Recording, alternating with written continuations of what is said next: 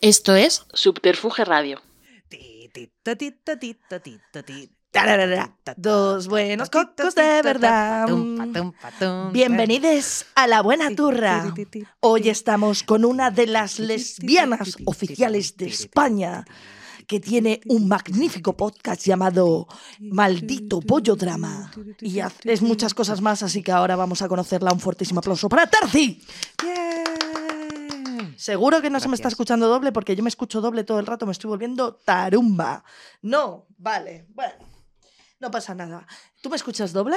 No, bueno, sí, sí, yo me escucho doble, pero a ti no. Ahora te escucho doble a ti. Esto es como... Esto es raro. Es que te pasa por pegarte, chiqui. ¿Qué hacemos? ¿Ha habido bastantes cambios? A ver, habla. Hola, ¿qué tal? Uy, Madre es verdad. mía, es me- raro. esto es el idiotizador. Sí, claro. Queriendo huir del hormiguero y al final siempre acabamos yendo a Me estoy volviendo loca, no sé si puedo utilizar los cascos, ¿eh? Pues quítatelos. tú, tú, tú, tú Yo me los puedo quitar. Yo si me los quito estoy bien. Eh, a ver, a mí me gusta escucharme porque soy como un gato, pero, pero todo bien. Pero bueno, si en el chat nos decís que se está escuchando bien, yo estoy chill. Eh, ya se solucionará lo de los cascos. eh, esto es una nueva temporada de Riot. Tengo ¡Bravo! el chocho ya Bravo. de la buena turra. Eh, nos hemos, me he pasado un buen verano, la verdad, no os lo voy a negar. Ahora hablaremos de nuestro Sí. verano, aunque estemos en otoño ya. En puto noviembre casi, pero bueno, eh, cositas. Y hoy, no sé si ya lo he dicho, que vamos a tratar la pelea de bolleras contra bisexuales. La pelea que nadie pidió, que nadie reclamó, que no sabemos si en realidad existe. Vamos a, vamos a tumbar cositas, ¿no? Vamos a tumbar eh, dudas, que Dudas. pueda haber en Dudas. el mundo Vale. y luego al final nos, pela- nos pegamos. Nos pegamos. Claro, como, Obvio. como- porque es mi sueño. Mi sueño es ir a la velada de Ibai, ya lo sabe todo el mundo, a poder ser contra Jorge Salvaje, pero si de aquí tú y yo salimos eh, Joti, no en el buen sentido, pues nos pegamos. Yo te digo, me das, me das un poco así, o sea, lo tienes todo ganado, ¿eh? Tengo Te- poca fuerza. tengo sí, tienes poca Sí, fuerza. no soy una de esas ¿Crees que tía. podemos en un podcast introducir un pulso? Sí, pero Venga. te digo yo, me vas a ganar. O sea, no tengo fuerza, ¿eh? A ver, Venga, una. dos y tres. Joder, tía, no tienes nada. Es que me da esta vergüenza. Que ya, a mí también me da vergüenza. estar, déjalo estar. que no tengo fuerza, te lo digo, no soy ese tipo de bollera. Bueno, primer round ganan las bisexuales. ¿Por qué? Porque tenemos fuerza. Deberías tener fuerza. primer mito, lesbiana. claro, eso es un Claro, mito. porque No tú la fuerza la tienes en la muñeca. Como buena lesbiana. Sí, un poquito. Claro, nosotras tenemos que. Eh, primera arcada del podcast. Fantasía, qué bien. es verdad, pero eso es otro mito. Las lesbianas tenemos fuerza y abrimos las botellas. No, o sea, no, no, no, es así. No tenéis fuerza. Acabas de. Yo no. Traicionar a O sea, tu colectivo muchísimo. Ya te lo Pero digo. por eso yo hago el podcast con Vaque, porque Vaque, como es tía crossfit ahí, que está todo apretado, no sé cuánto, yo soy la lista. Bueno, Bueno. la lista, perdón, cariña, no soy la lista, soy la que lee. Claro, entonces desde aquí os invito a que volváis, que vuelvas con Baque y pelea a muerte Baque Bispenille. Y yo detrás de ella, sí, dale, cariña, pégala. Para entonces habré levantado 150 kilos en el, en el, en el gimnasio. Que por cierto, he estado este verano yendo al, al gym. Por aquí me dicen cuánto levantas en el gym. No te voy a decir cuánto levanto en el gym, solo te diré que el otro día me eché a la espalda a mi amigo hetero y le pasé por toda la casa. Soy una puta valquiria. Súper. Yo levanto al gato y tengo agujetas en los codos una semana. O sea, es que qué mal. Qué mal. Por favor, pelea física, no, ya está. Bueno, bueno, por ahora esa pelea eh, estamos ganando, pero antes de empezar a hablar del tema y un poquito de una de las series que me recomendaste ayer, que es la de los extraterrestres, es la que al final más me gustó. Vaya. Bueno, pero también podemos hablar de la otra, también me la vi. Eh, Ah, sí, ¿eh? Sí, me vi los como cuatro primeros. Qué aplicada. Ah, Hombre, yo a mí, ¿qué? ¿Ver, ver series? Por supuesto. Por el culo. Claro, Sí. por el culo. Vamos a hacer la comentadita. Una, dos y... La comentadita. Puedes hacerlo si quieres. ¡Oh! ¿Has visto? Efectos especiales que tenemos. Eso sí, saberlo. Para nada lo hago así porque si meto sonidos en Twitch, a la mínima nos lo quitan. Mm. ¿Qué? La primera que sabe hacerlo. Ah, nunca lo hago bien. No, eh, La primera Ah, es invitada que... Nadie se va a hacer. Bueno, bueno, mini punto para el equipo de las lesbianas por saber hacer Pero mini punto, o sea, ya está. Ya, no Estamos en empate. que hacer bien. 1-1 en esta pelea de lesbianas contra bisexuales. vale. Primero, ¿qué tal te ha ido el verano? Porque esta gente nos lleva sin ver desde verano. Ya, es que además yo he entrado y eh, se han saludado como, ¿qué tal el verano? Y yo he pensado, si estamos ya en noviembre, o sea, yo no me acuerdo del verano. Bueno, pues las moscas a día de hoy, en, en pleno octubre, eh, nos lo están recordando cada día, nos recuerdan el Eh. calentamiento global, así que los veranos ya duran hasta el Ya siguiente duran verano. muchísimo. Además, Yo que soy de Ávila, no estoy acostumbrada al tremendo calor. Este verano lo he pasado mal. He currado la mitad del verano y la otra mitad, bueno, la mitad del verano he currado a todo verano, salvo un poco de agosto. Eh, y bien, yo qué sé, me fui de vacaciones, me fui a Porto, había un montón de lesbianas, está bien, paraíso del ¿En. Oporto? Flipas. O sea, éramos todas lesbianas, yo no entendí nada. ¿En Qué serio? ¿eh? Pero Ese sí, sí, es sí, lugar de cruising de lesbianas. De hecho, sí, no sé si de cruising Vale. o de lesbianas que van a ver iglesias, que también es una cosa un poco rarita. Pero es verdad, y de hecho me pararon como dos o tres chicas en plan, ¿eres la de maldito bollodrama? O sea, mi novia flipado, en plan de, perdona, o sea, no entiendo nada, que hemos ido a otro país, pero... pues Bueno, pero de muy lesbianas bien. españolas. Bueno, pues ya sabéis, si queréis pillar, a Oporto. A Oporto. Directamente. Oporto y Valencia también es mucha tierra de ¿Ah, lesbianas. sí, sí, Valencia van fuertes. Ok. ¿Y, ¿Y qué te iba a decir que se me ha olvidado del verano? Se me ha pirado totalmente. Claro, como yo no he tenido vaca- Bueno, sí, me fui una semana a Mallorca. Vale. Bueno, me comieron los mosquitos, me morí de calor y no vuelvo a salir en mi vida de vacaciones si no voy a un hotel donde me hagan todo y me pongan aire acondicionado porque para eso me quedo en mi casa. Vale. Esto es así. O sea, eso no va a pasar nunca. Eso no, no vuelves a ir de vacaciones. Oye, pero vamos a tener un poco de esperanza. La, la idea de este podcast, a partir de ahora, es que Penny Jay sea rica. Vale. Este podcast es para la lucha de bolleras contra bisexualas, Ujú. para contratar a Terci, que ahora Sí, hablaremos es de sus importante. trabajos y demás, y para que eh, yo sea rica. Estamos cansados de que sea pobre, de que defienda causas nobles. No quiero, no quiero. Quiero defender cosas de ricos, que no pongan impuestos a los ricos. Quiero ser Carmen Lomana ya. No Quieres que te salga bien, ¿no? Lo de que no haya impuestos a los ricos. Claro, claro. Beneficio político. Claro, claro, porque como los impuestos por ahora solamente los tenemos las clases medias bajas, Cállate que el 20 nos pasa la trimestral. EFSA Qué trimestral. asco. Yo he recibido hoy el email y ha sido como que mal empiezo el día. Yo es que tengo como esta trimestral, pero tengo tres de antes también acumuladas. Así que debiendo dinero, ¿eh? Por supuesto. Y si no pudiese. hacerme la muerta y no deberle un duro a Hacienda en mi vida, lo haría. Esta roja, A los zarigüeya no estoy. esta roja está muy liberal últimamente. Desde luego. Esta roja la están llamando ya para volver a fundar Ciudadanos. Total, ¿eh? Debiendo y pasta. Es que sí, podría ser militar en cualquier partido de, de- derechas. Bueno, claro. Mm. Bueno, esa gente no debe pasta porque directamente viven del, del Sí, o la- gobierno. sí, bueno, sí, es verdad. O sea, a mí me hace mucha Acogen gracia todo ahí. lo que vienen a ser los partidos de ultraderecha que dicen, es que las paguitas. ¿Y tú de qué has vivido todo este tiempo, guapo? ¿Eh? Abascal, ¿de qué Esa has vivido? ¿Dónde está? Totalmente. Esto lo hablamos ayer, ¿no? Que a nosotras muchas veces, y sobre todo cuando es contenido feminista, y si es de maricones, como les gusta a ellos decir LGTBQ, pum, de vivir, todas las, todas las letras, que es como, bueno, pues nada, capullos. Eh, uy, puedo decir, puedo decir capullos, ¿no? ¡Hombre! Bien, capullos. Lo que es como que siempre nos echan en cara eso, ¿no? De la paguita de tal, el maldito bollodrama nos pasa, que es como comentario de rec- recurrente que eh, Irene Montero personalmente y, y Pam personalmente nos dan como dinero de su cartera, ¿sabes? Como la abuela que te pasa así como Ojalá. la pasta que no vea nadie como la droga, toma tal. Ojalá, bueno, ojalá o, o- o- o no, pero, pero es que no es así. Y además es cu- cuando tú ves a dos matadas, porque esto todavía ves iluminado, qué guay, Sí. no sabes lo que hay detrás, ni el dinero que hay detrás, que suele ser poco Cero. cero. Eh, pero es que nosotras encima somos dos tronchas eh, en un salón pasándonos el micrófono así, que es como, vamos a ver, ¿cómo se te puede ocurrir que alguien me paga por decir estas cosas? Y sobre todo... Ojalá alguien me pagase para recibir insultos.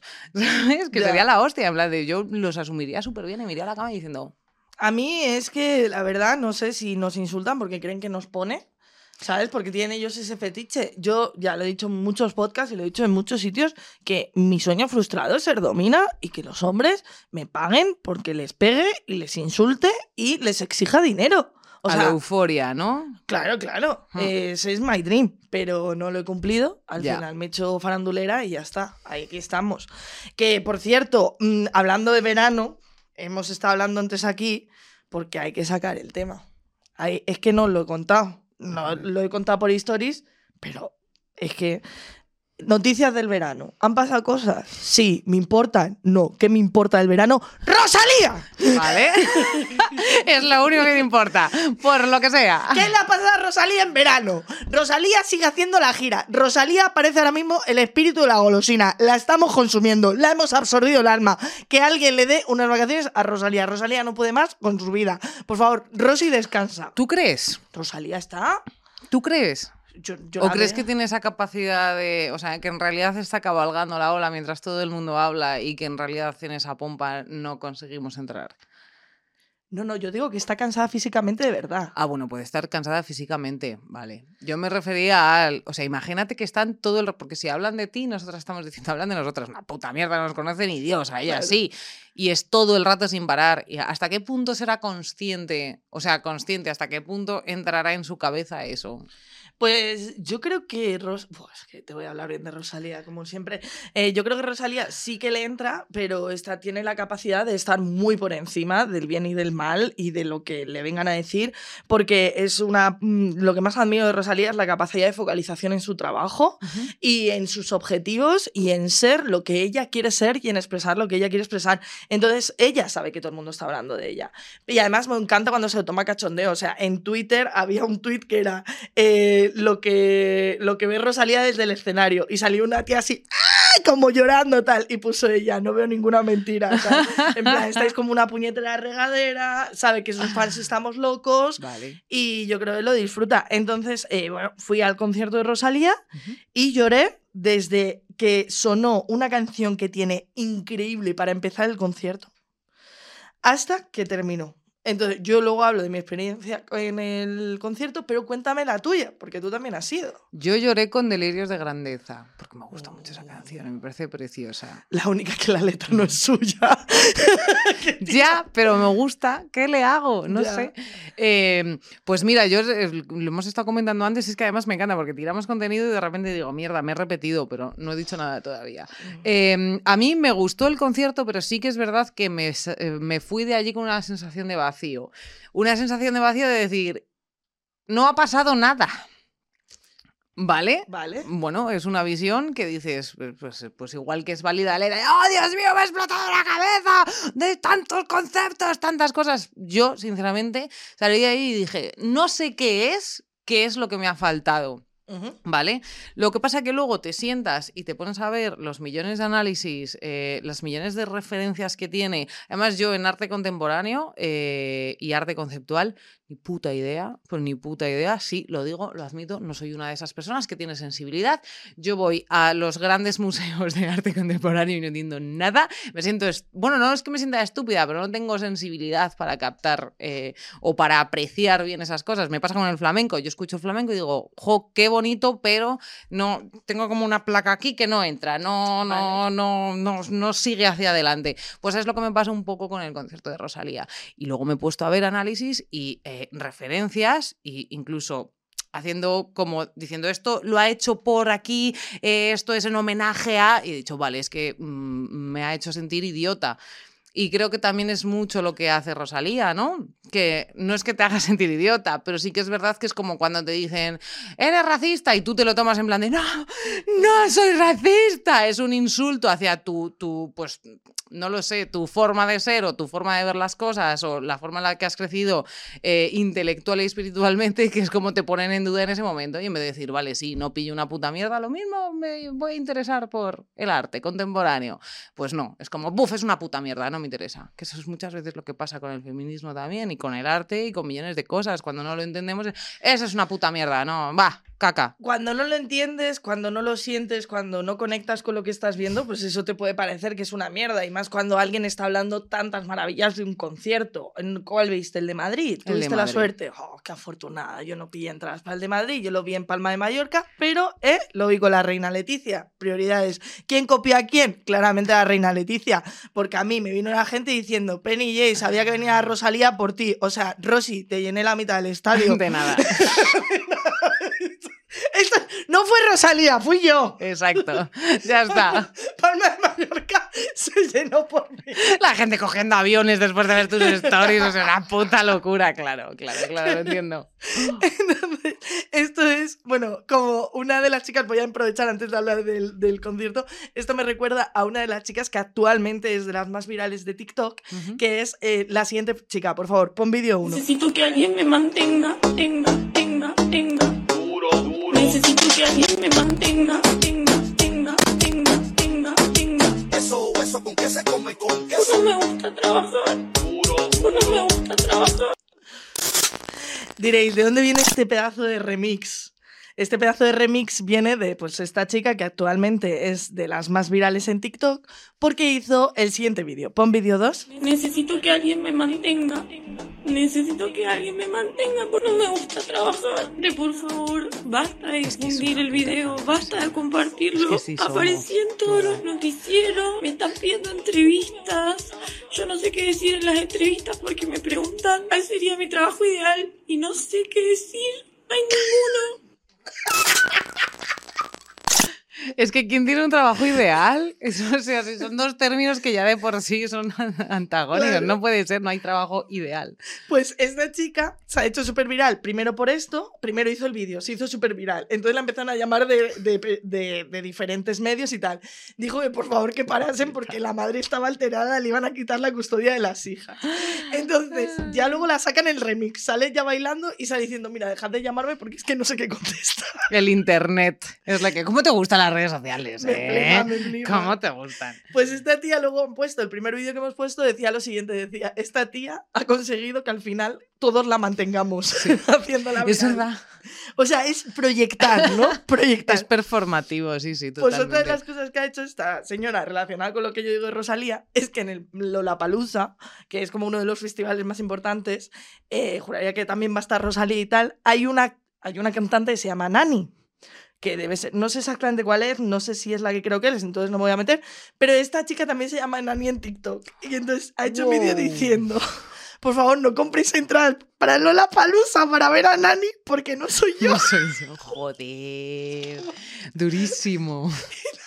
comprado entradas para ella. Pero ella muy preocupada. Y la gente en comentarios, ¡Oh no! ¡Ya No estaba es cogiendo el ella". avión! Somos todos gilipollas. Ya está. Uf, me, pareció, me ha parecido de las historias más divertidas que he oído esta semana. Me flipa internet, me flipa. Sí, sí, se te ve. Sí, sí, sí. Sí, me gusta muchísimo. Entonces, claro, con la Rosalía yo era feliz porque Ya. yo me he visto todos los conciertos de Rosalía por TikTok. Todos, todos, me da igual. Que está en México, quiero saber cuántos Doctor Simi la tiran. Eh, ¿Qué más le ha pasado? Se cortó el pelo en mitad de un concierto, se cortó de más y se ha tirado todo el verano con un kiki aquí. ¡Alfalfa! no tiene ningún sentido. Ay, pobre. La tiraron no sé cuántos Doctor Simis y ella súper agradecida. Pero nivel que se pone feliz porque le das una bolsa de patatas y es como, Rosalía, por favor, eres millonaria, deja. Ya, déjate de patatas. Déjate de ¿Y qué te iba a contar más de la Rosalía que la pasa? Ay, bueno, por supuesto, hablar del momento en que Rosalía estaba, eh, creo que en Estados Unidos, y le han tirado un este de flores, le ha dado un bofetón en la cara al ramo. Y le ha dado igual, probablemente, ¿no? Bueno, se enfadó Se enfadó. y mandó un mensaje. No vi- se enfadó mucho, hizo como. como, por favor. Vale. Y entonces le dijo a los seguidores, a ver, tiradme cosas, pero intentad tirarla allí, que nos vais a matar. Entonces tiene un vídeo diciendo, en lo blanco no, en lo negro. Y entonces, claro, lo que está haciendo la gente en Internet, que somos eh, Satán, pues Sí. descontextualizarla. Pero mi descontextualización favorita es cuando Rosalía hablaba con el público y le dice Rosalía al público, uno le dice, ¿de dónde eres? ¿Eres de México? Y decía el otro, sí, y hace ella, me encanta tu país. Y entonces han empezado a poner toda la gente de, de Latinoamérica, los españoles cuando llegaron a, a Sudamérica. Y sale Rosalía, ¡Upsi! eres de México, me encanta tu país. Y, y toda la gente en TikTok, no. Increíble, increíble. De todas formas, me estás dejando totalmente en evidencia. Community manager que no tiene ni puta idea de lo que pasa nunca en Internet. Odio Internet, odio las redes sociales, nunca me entero de nada. Te puedo hacer resúmenes diarios porque yo O, me lo- o no. Yo te los mando. Pero puedes mandar. Lo que pasa es que es falta de interés absoluto, ¿eh? O sea, a mí como que me van salpicando las cosas. El otro día me decía una amiga, en plan de, no sé cómo puedes ser lo que eres y quién eres sin tener ni puta idea de lo que pasa nunca. Es como, pues a lo mejor es por eso. Quizá esa es la clave, porque claro, lo que nos está contando, nos está queriendo vender su currículum. Aquí la Sí, Terci totalmente. otra vez. Es que Terci, Community aquí donde la veis, creator, por favor. eh, la, la bollera, una de las bolleras oficiales de España. Eh, Me gusta que no hayas dicho la bollera oficial, porque normalmente hacen como ese tipo de cosas y es como, no, no, es que somos muchísimas. Tiene que haber más bolleras Totalmente, oficiales. tiene que haber muchas más. O sea, por Claro. favor, gracias. Porque tiene que haber, claro, es que si no, ¿qué hacemos? Si muchas más bisexuales, si hay una, ¿qué pasa? Se la cargan y ya no hay ninguna. Pobre. sí. Tiene que haber muchas. Tiene que haber muchas, tenemos que tener un backup, Claro, y tenemos que hacer equipo y tenemos que hacernos con la industria. efectivamente. Hasta bueno, aquí. me estabas vendiendo. Ah, corta, sí. corta y sigue vendiendo. Que ella eh, es community manager de Estirando. No, No, esa no soy yo. Justo, justo de ese, no. me he liado. Saldremos mejores. Saldremos mejores. Buenísimo, bien. Mismo bien. Maldito bollodrama. Antes llevaba la script hasta hace poquito, muy poquito. Vale, Pero vamos, cuentan en el currículum. vale, Hace perfecto. años. Entonces, es todos los vídeos virales que habéis visto en internet, eh, los ha hecho Terci. Y entonces, si queréis ser famosos, tenéis que contratarlo. Efectivamente. Mi objetivo es que te contraten muchísima gente y tú ya seas como tengas muchísima gente explotada. Sería genial. ¿Te imaginas? A partir de ahora tengo dos ahí montando vídeos, otro llorando, por favor, me duele el dedo hacer clic. ¡No! ¡Hay que hacer virales! ¡No! ¡No te pago el IVA! ¡No! Por aquí dicen estirando el bollodrama. Estirando el bollodrama. No, pero es verdad, es, es como uno de, los, uno de los pocos en los que mis garras no han. Bueno, llegado. mejor, mejor. No, Porque está imagínate gestionar todo. Ha ocurrido Tiene que algo, ser por lo mucho visto. curro, ¿eh? Si algo ha Bueno, ocurrido, tiene que ser mucho a mí- curro, no, A no. mí me pica los cojones. A mí lo que me importa soy yo, que me hagáis rica. Me da igual, no me vengáis a preguntar. Solo me importa Hmm. yo. Lo importante soy yo. La reina soy yo. Y, Y el rey me punto. come los cojones, como dijo Zetangana. Y este, estas gentes son las que a mí me pagan el, el sueldo y el sobrevivir. Porque yo siempre digo que yo no quiero ser famosa, yo quiero ser rica. Entonces, si puedo ser rica a través de los que quieren ser famosos, pues mejor que mejor. ¿Puedo decir cómo llamas a la gente famosa? Los muñecos. es que te encanta. Los muñecos. Claro, ayer ella me hablaba de su trabajo y me decía, sí, porque los muñecos. Y yo, ¿quiénes son los muñecos? Es que esto viene de la tele. Vale. Y está muy extendido, de hecho, porque yo he trabajado en mogollón de teles, porque yo te he dicho, vale, yo he estado zapeando no sé cuántos años, he estado en la script, he estado no sé cuántas, he estado en informativos, pero también e incluso he estado, eh, ¿sabes que hay un programa que se llama Tubera, que es de Castilla-La Mancha Televisión, que es de básicamente de coplas? Estuve un. De hecho, fue mi primer trabajo de community manager. Estuve 20 días. Sí. Em, y ahí también escuché lo de los muñecos. También los llamaban muñecos. Qué O fuerte. sea, ¿eh? sí, es como una cosa que se dice, el que sale delante de la cámara es muñeco. Qué muñecos de la deshumanización. tele. ¿eh? Ya, lo que pasa es que durante mucho tiempo tuvo sentido, porque antes era gente que se sentaba, leía un pronter, ta, ta, ta, ta, ta, ta, ta. En realidad eres como una marioneta, un muñeco de la tele. Y eso se empezó a romper. De hecho, mira, te voy a contar, anecdótico, ya que estoy aquí. Dale, ahora te voy a dar la turra. Yo estuve dos años haciendo mi contrato en prácticas en televisión española. Eh, fui becaria en las dos noticias, esa de noche ahí, no cultura, súper guay, súper hippie, todo, qué bien. Y me dijeron, vale, pues ahora tienes que hacer el contrato en prácticas. Corazón, televisión española. Que es como, me rajo. Yo no sabía quién era nadie, las casas reales, Ortega Cano, no sé quién, yo no tenía ni puta idea. O sea, sí sé cos- pocas cosas de, pues eso, de cultura más Ortega popular. Cano, mi semen es de fuerza. Mi semen es de fuerza. Imagínate, además era justo, se, se iba a morir Lila Morgan, Ortega Cano estaba entrando a la cárcel, Pantoja también, yo no tenía ni puta idea de nada. Y llegué allí y dije, oh, Dios mío, de mi vida. Y mira, una de las cosas que vi es, por ejemplo, em, como que viví un poco la desmuñequización, por así decirlo. Ani Gartiburu, que es una grandiosa persona, yo la quiero muchísimo, eh, y pese a lo que piense la gente, no es ni lo que parece. O sea, que mucha gente que dice, es gilipollas, ¿no? Ya de primeras, que es como, no. O sea, es un- no, porque es un peluche. Es, tan perfecta que no le hace falta ser Pero es- gilipollas. La gente que es gilipollas habitualmente es gente que ya era gilipollas de antes porque ya era imperfecto de antes. Y aparte también te voy a decir que es vasca, que grandes personas, o sea, grandes personas. Pues esta persona que siempre se había hecho muchas sátiras sobre ella y de hecho Paco León la imitaba todo el rato como confundiéndose y tal. Em, esta persona no tenía por qué y a las 12 de la mañana llegaba a la redacción, nosotros empezábamos a las 8, en plan de escribir, a montar el vídeo y tal, y ella llegaba, se hacía sus propias entradillas, se sentaba uno por uno, ¿de qué va tu noticia? Se leía el texto, veía el enfoque tal, y se escribía ya sus entradillas. Era como desmuñequización, ¿sabes? No quiero ser un muñeco que está ahí leyendo un prompter, ta, ta, ta, ta, ta, ta, ta, ta, ta, ta. Y sí que es verdad que ahora con el tema podcast, por ejemplo, eso es algo que se ha roto absolutamente. Pero en la tele... Ya. Son muñecos. Yo hice un casting para un programa que no voy a decir hace poco. no. no, ninguno. Mira mi currículum, seguro que sale. y me hicieron leer un pronter también. Mm. Y me dijeron, ¿alguna vez has leído un pronter? Y digo, no. Y me dice, ah, pues lo lees muy bien. Lo que no saben es que soy disléxica y me aprendí el guion antes. Porque sabía que no iba a dar una. Es que no iba a Ibas de una. memoria, ¿no? Haciendo así, esto cómo se mueve me da igual. Iba de memoria, de memoria. Algún día contaré la experiencia de ese casting entero porque fue absolutamente increíble. Solamente diré que cuando me senté a hacer el casting, me dijo la persona de casting, recuerda que estás aquí por cómo eres. Y yo, y por dentro pues me ha llamado gorda. Sí, totalmente. Eso es bueno es malo. ¿No estaré yo cumpliendo el cupo? ¿Qué?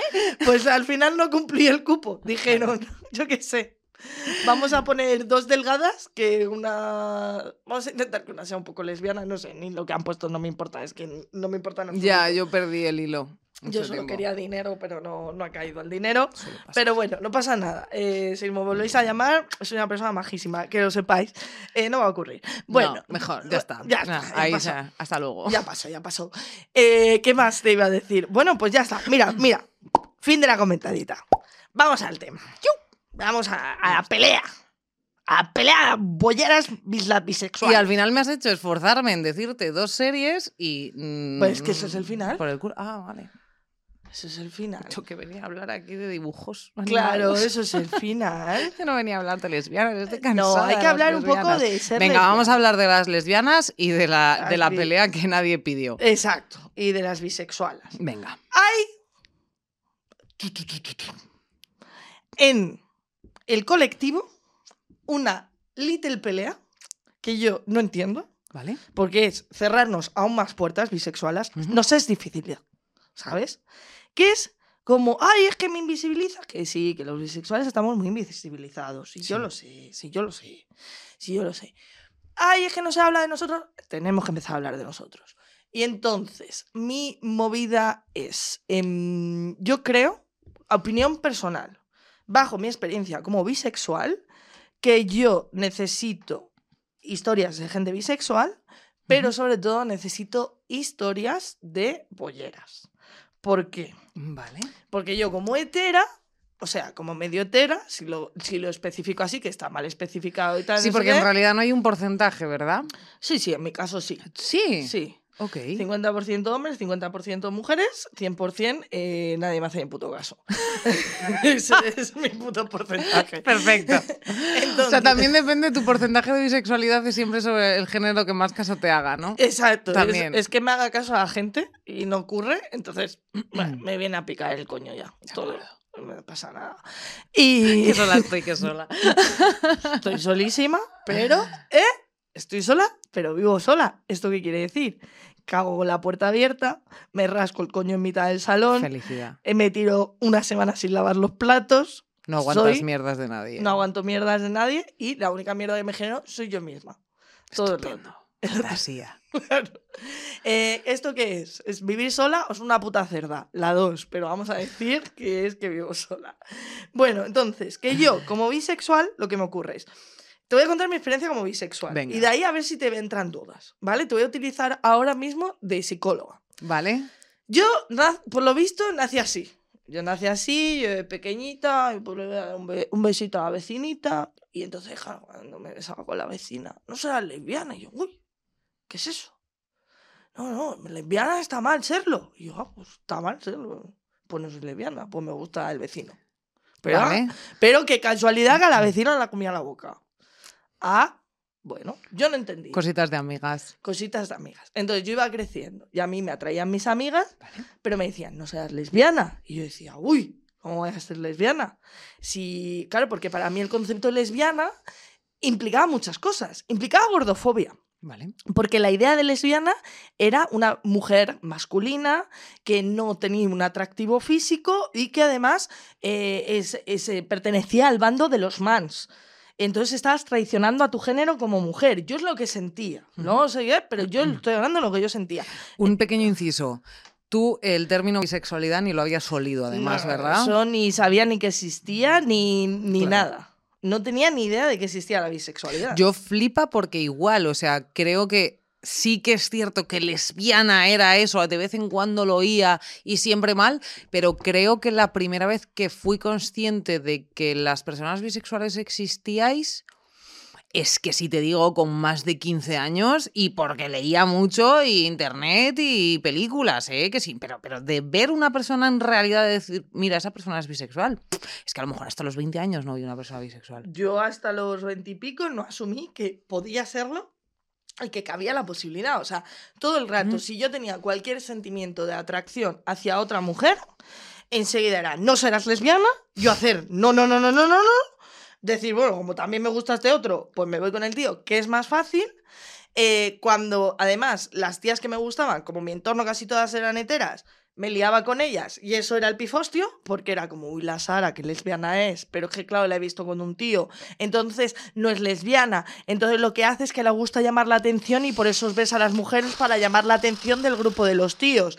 Y claro, todo eso era bu, bu, bu, hasta que ya con 25 años ya empieza a entrar en mí el término de la bisexualidad y digo, espérate, que si yo me enrollo con una tía o me gusta una tía, ya no pasa nada porque es que soy esto.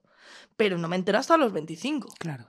Entonces me tiro toda la vida sin ser bisexual. ¿Qué ocurre? Que ya toda la vida me he acostumbrado a que se me lea co- como hetera, a expresarme como hetera. O sea, yo buscaba, ahora ya no tanto por mi cambio físico, pero cuando yo tenía en torno a 21, yo era súper normativa, yo era azafata de imagen. Yo pesaba dos kilos y medio y estaba en la feria haciendo, ¿te quieres un martini? Y, y entonces, claro, mm, yo aprendí a conducir en tacones. Necesitaba, como además eh, tengo como, la gente me dice, es que pareces un poco bachirulo, y me lo han dicho toda la vida, yo trabajaba mucho en que se me viese como una mujer. Vale. Porque entonces, si me asignaban como machirulo, no iba a poder tener relaciones amorosas. Porque las mujeres como que me lo negaban, por así decirlo, porque eran heteras de mi alrededor. Y entonces no iban a ser lesbianas, entonces sería meterme en la movida de ser lesbiana. Y si encima se me leía como un machirulo, el tío que estuviese conmigo, pero es que está no a que un tío, tal. Entonces, como que trabajé mucho en que se me viese muy femenina, hasta que ya acepté la bisexualidad. Entonces, he contado esta parrafada porque yo lo que quiero expresar a mi colectivo bisexual es que sí que necesitamos historias de gente bisexual, pero a mí me ocurre que cuando ya acepto mi bisexualidad y empiezo a tener relaciones con mujeres, el mundo, cuando yo tengo una relación con una mujer, y el mundo, cuando yo soy bisexual teniendo una relación con un hombre, es totalmente diferente. Y las únicas que me pueden explicar lo que vivo cuando estoy con una mujer, soy las lesbianas. Entonces, como que necesito de vuestra experiencia. Eso es lo que expreso como bisexual. ¿De aquí quieres aportar algo? ¿Qué tal, ¿Qué tal la crisis de identidad? ¿Cómo la llevas? Fortísima. Fortísima, claro que sí, si la tenemos nosotras, que tenemos esa parte fácil, entre comillas, no vamos, fácil para nada, pero sí que es verdad que nosotras llega un momento que ya entendemos todo y no hay más allá donde ir, no tenemos más crisol. O sea, sí, vale, porque vamos por mm, roles, por identidades, por expresiones de género, etcétera, pero sí que es verdad que yo ya no me tengo que plantear nada más allá. Vosotras sí. Entonces, si nosotras hemos tenido, porque tú me has contado tu puta vida, te voy a contar de la mía. Por supuesto.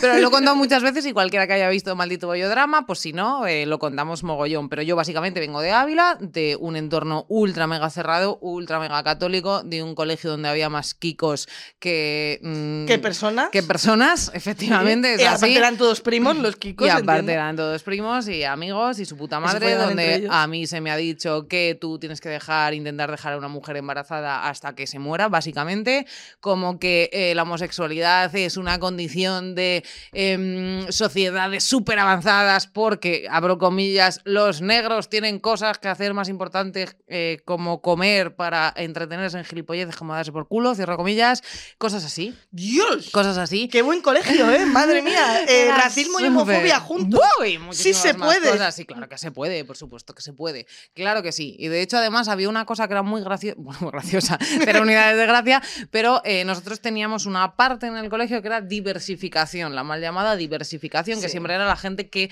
eh, de- les decían que no eran capaces de aprender y, y llevar el mismo ritmo que los demás. Y fíjate que todas las personas racializadas, casualidad no lo creo, estaban en diversificación. O sea, mi colegio era así. Y de hecho, no era colegio-instituto, era el colegio. Colegio que luego se convierte en colegio mayor y probablemente cosas como las de la aguja, pues habían y siguen habiendo. ¡Zorra! ¡Salí de vuestra madriguera! Oh, lo, lo, lo, Sí, sí, lo. y era un unga unga constante. Oh. Entonces, directamente esa pregunta que tú dices de no serás lesbiana. Eso es. Eh, Pintamonas, de hecho, hizo un, un artículo el Día de la Visibilidad Lésbica que hablaba de eso, de la palabra lesbiana incluso te da miedo, Sí. te da respeto. Tú oyes lesbiana y te, te- se te empieza a subir por aquí un, un, no lo sé, un escalofrío que dices, Dios mío, no. Entonces tú lo que haces, básicamente, yo lo que hice fue eh, caparazón, tiro para adelante. De hecho, yo me enrollaba con chicos, que era una cosa como. de Te dabas besitos Sí, tío. con esas barbas. Pero tocabas la pichita. Bueno, tampoco tenían mucha barba. No, cero unidades de tocamiento. Eh, no, no, no, no, no. Y eh, no tenían tampoco barba. ¿eh? Entonces, Hacías pues así, bueno. No, eh, no, tampoco tenían mucha barba. Con 15 años, pues los muchachitos. Y de vez en cuando, pues eso, cuando había muchas dudas a mi alrededor, yo de hecho pensaba en plan de, bueno, pues no lo sé, me gustan algunas chicas, me obsesiono un poco, o, mm, como siento cosas muy fuertes. Y de hecho, yo tenía la cosa de, en cuanto empezaba a sentirme así por una chica, bloqueaba y tiraba para adelante y nunca más. En plan de, ya no es mi amiga, venga, hasta luego. O sea, siempre era evitativo, evitativo, evitativo. Y yo no sabía realmente que era lesbiana, no tenía ni puta idea. Yo llegué a Madrid y esto lo he contado muchas veces. La primera vez que me dijeron, ¿eres lesbiana? Dije, no lo sé. Claro. Porque no lo sabía, real no lo sabía. ¿Qué pasa? Crisis de identidad, ya lo hemos hablado millones de veces, todas las bolleras del mundo. Tienes tu proceso de incluso soy un chico, eh, mm, me gustan las cosas de los chicos y por eso me gustan las chicas, o es al revés, es esa amalgama en tu puta cabeza en el que no entiendes nada, eh, te comportas además como un tío, luego te tienes que deconstruir porque eres una bollera mm, señoro, machistorra, gregaria, eh, que se traduce no solo en tus relaciones de pareja, sino en tu- en tus relaciones personales y los grupos de bolleras. Y luego ya con 30 años dices, uy, ¿qué he estado haciendo? Pero yo no he tenido dudas más allá. Entonces, sí que es verdad que yo llego a una crisis identitaria eh, básica al que, que se rompe a los 25 años, ponle 26 años, y después de eso yo ya me construyo. Pero claro, no me puedo imaginar en el momento en el que llegas a ese punto, pero luego tienes que seguir. Claro, luego sigues y vuelves al anterior y vuelves al punto de ser lesbiana y luego, o sea, voy a hablarlo así, ¿no? Vuelves a tener lo que se leería como una relación lésbica en sociedad y de repente vuelves a tener una relación heterosocial y entonces los roles que incluso adquieren tus parejas son muy diferentes de, por ejemplo, bueno, vamos a hablar de sexo, mamá. Pues si te lo escuchas, es tu problema. Eh, entonces, em, muchas veces en el sexo, yo lo que sentía cuando, cuando eh, tenía, por así decirlo, sexo lésbico, es que me miraba al espejo y decía, ¿quién eres?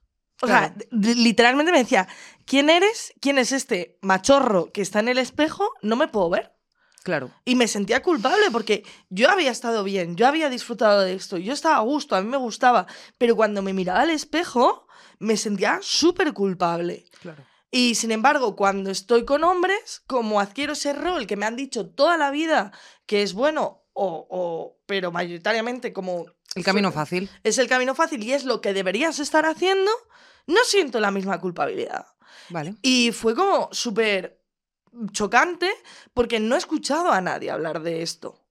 Solamente la crisis de identidad o las he escuchado a las bolleras porque apenas los bisexuales hablamos de esto. Y además se habla con mucho cuidado y con mucho tiento, porque hay otro tema que, por ejemplo, a vosotras os atraviesa muchísimo más que a nosotras, porque mm, la mayoría lo bloquean y ya está. Pero yo me he tenido que sentar durante mucho tiempo a eh, analizar cuál es mi relación con la masculinidad.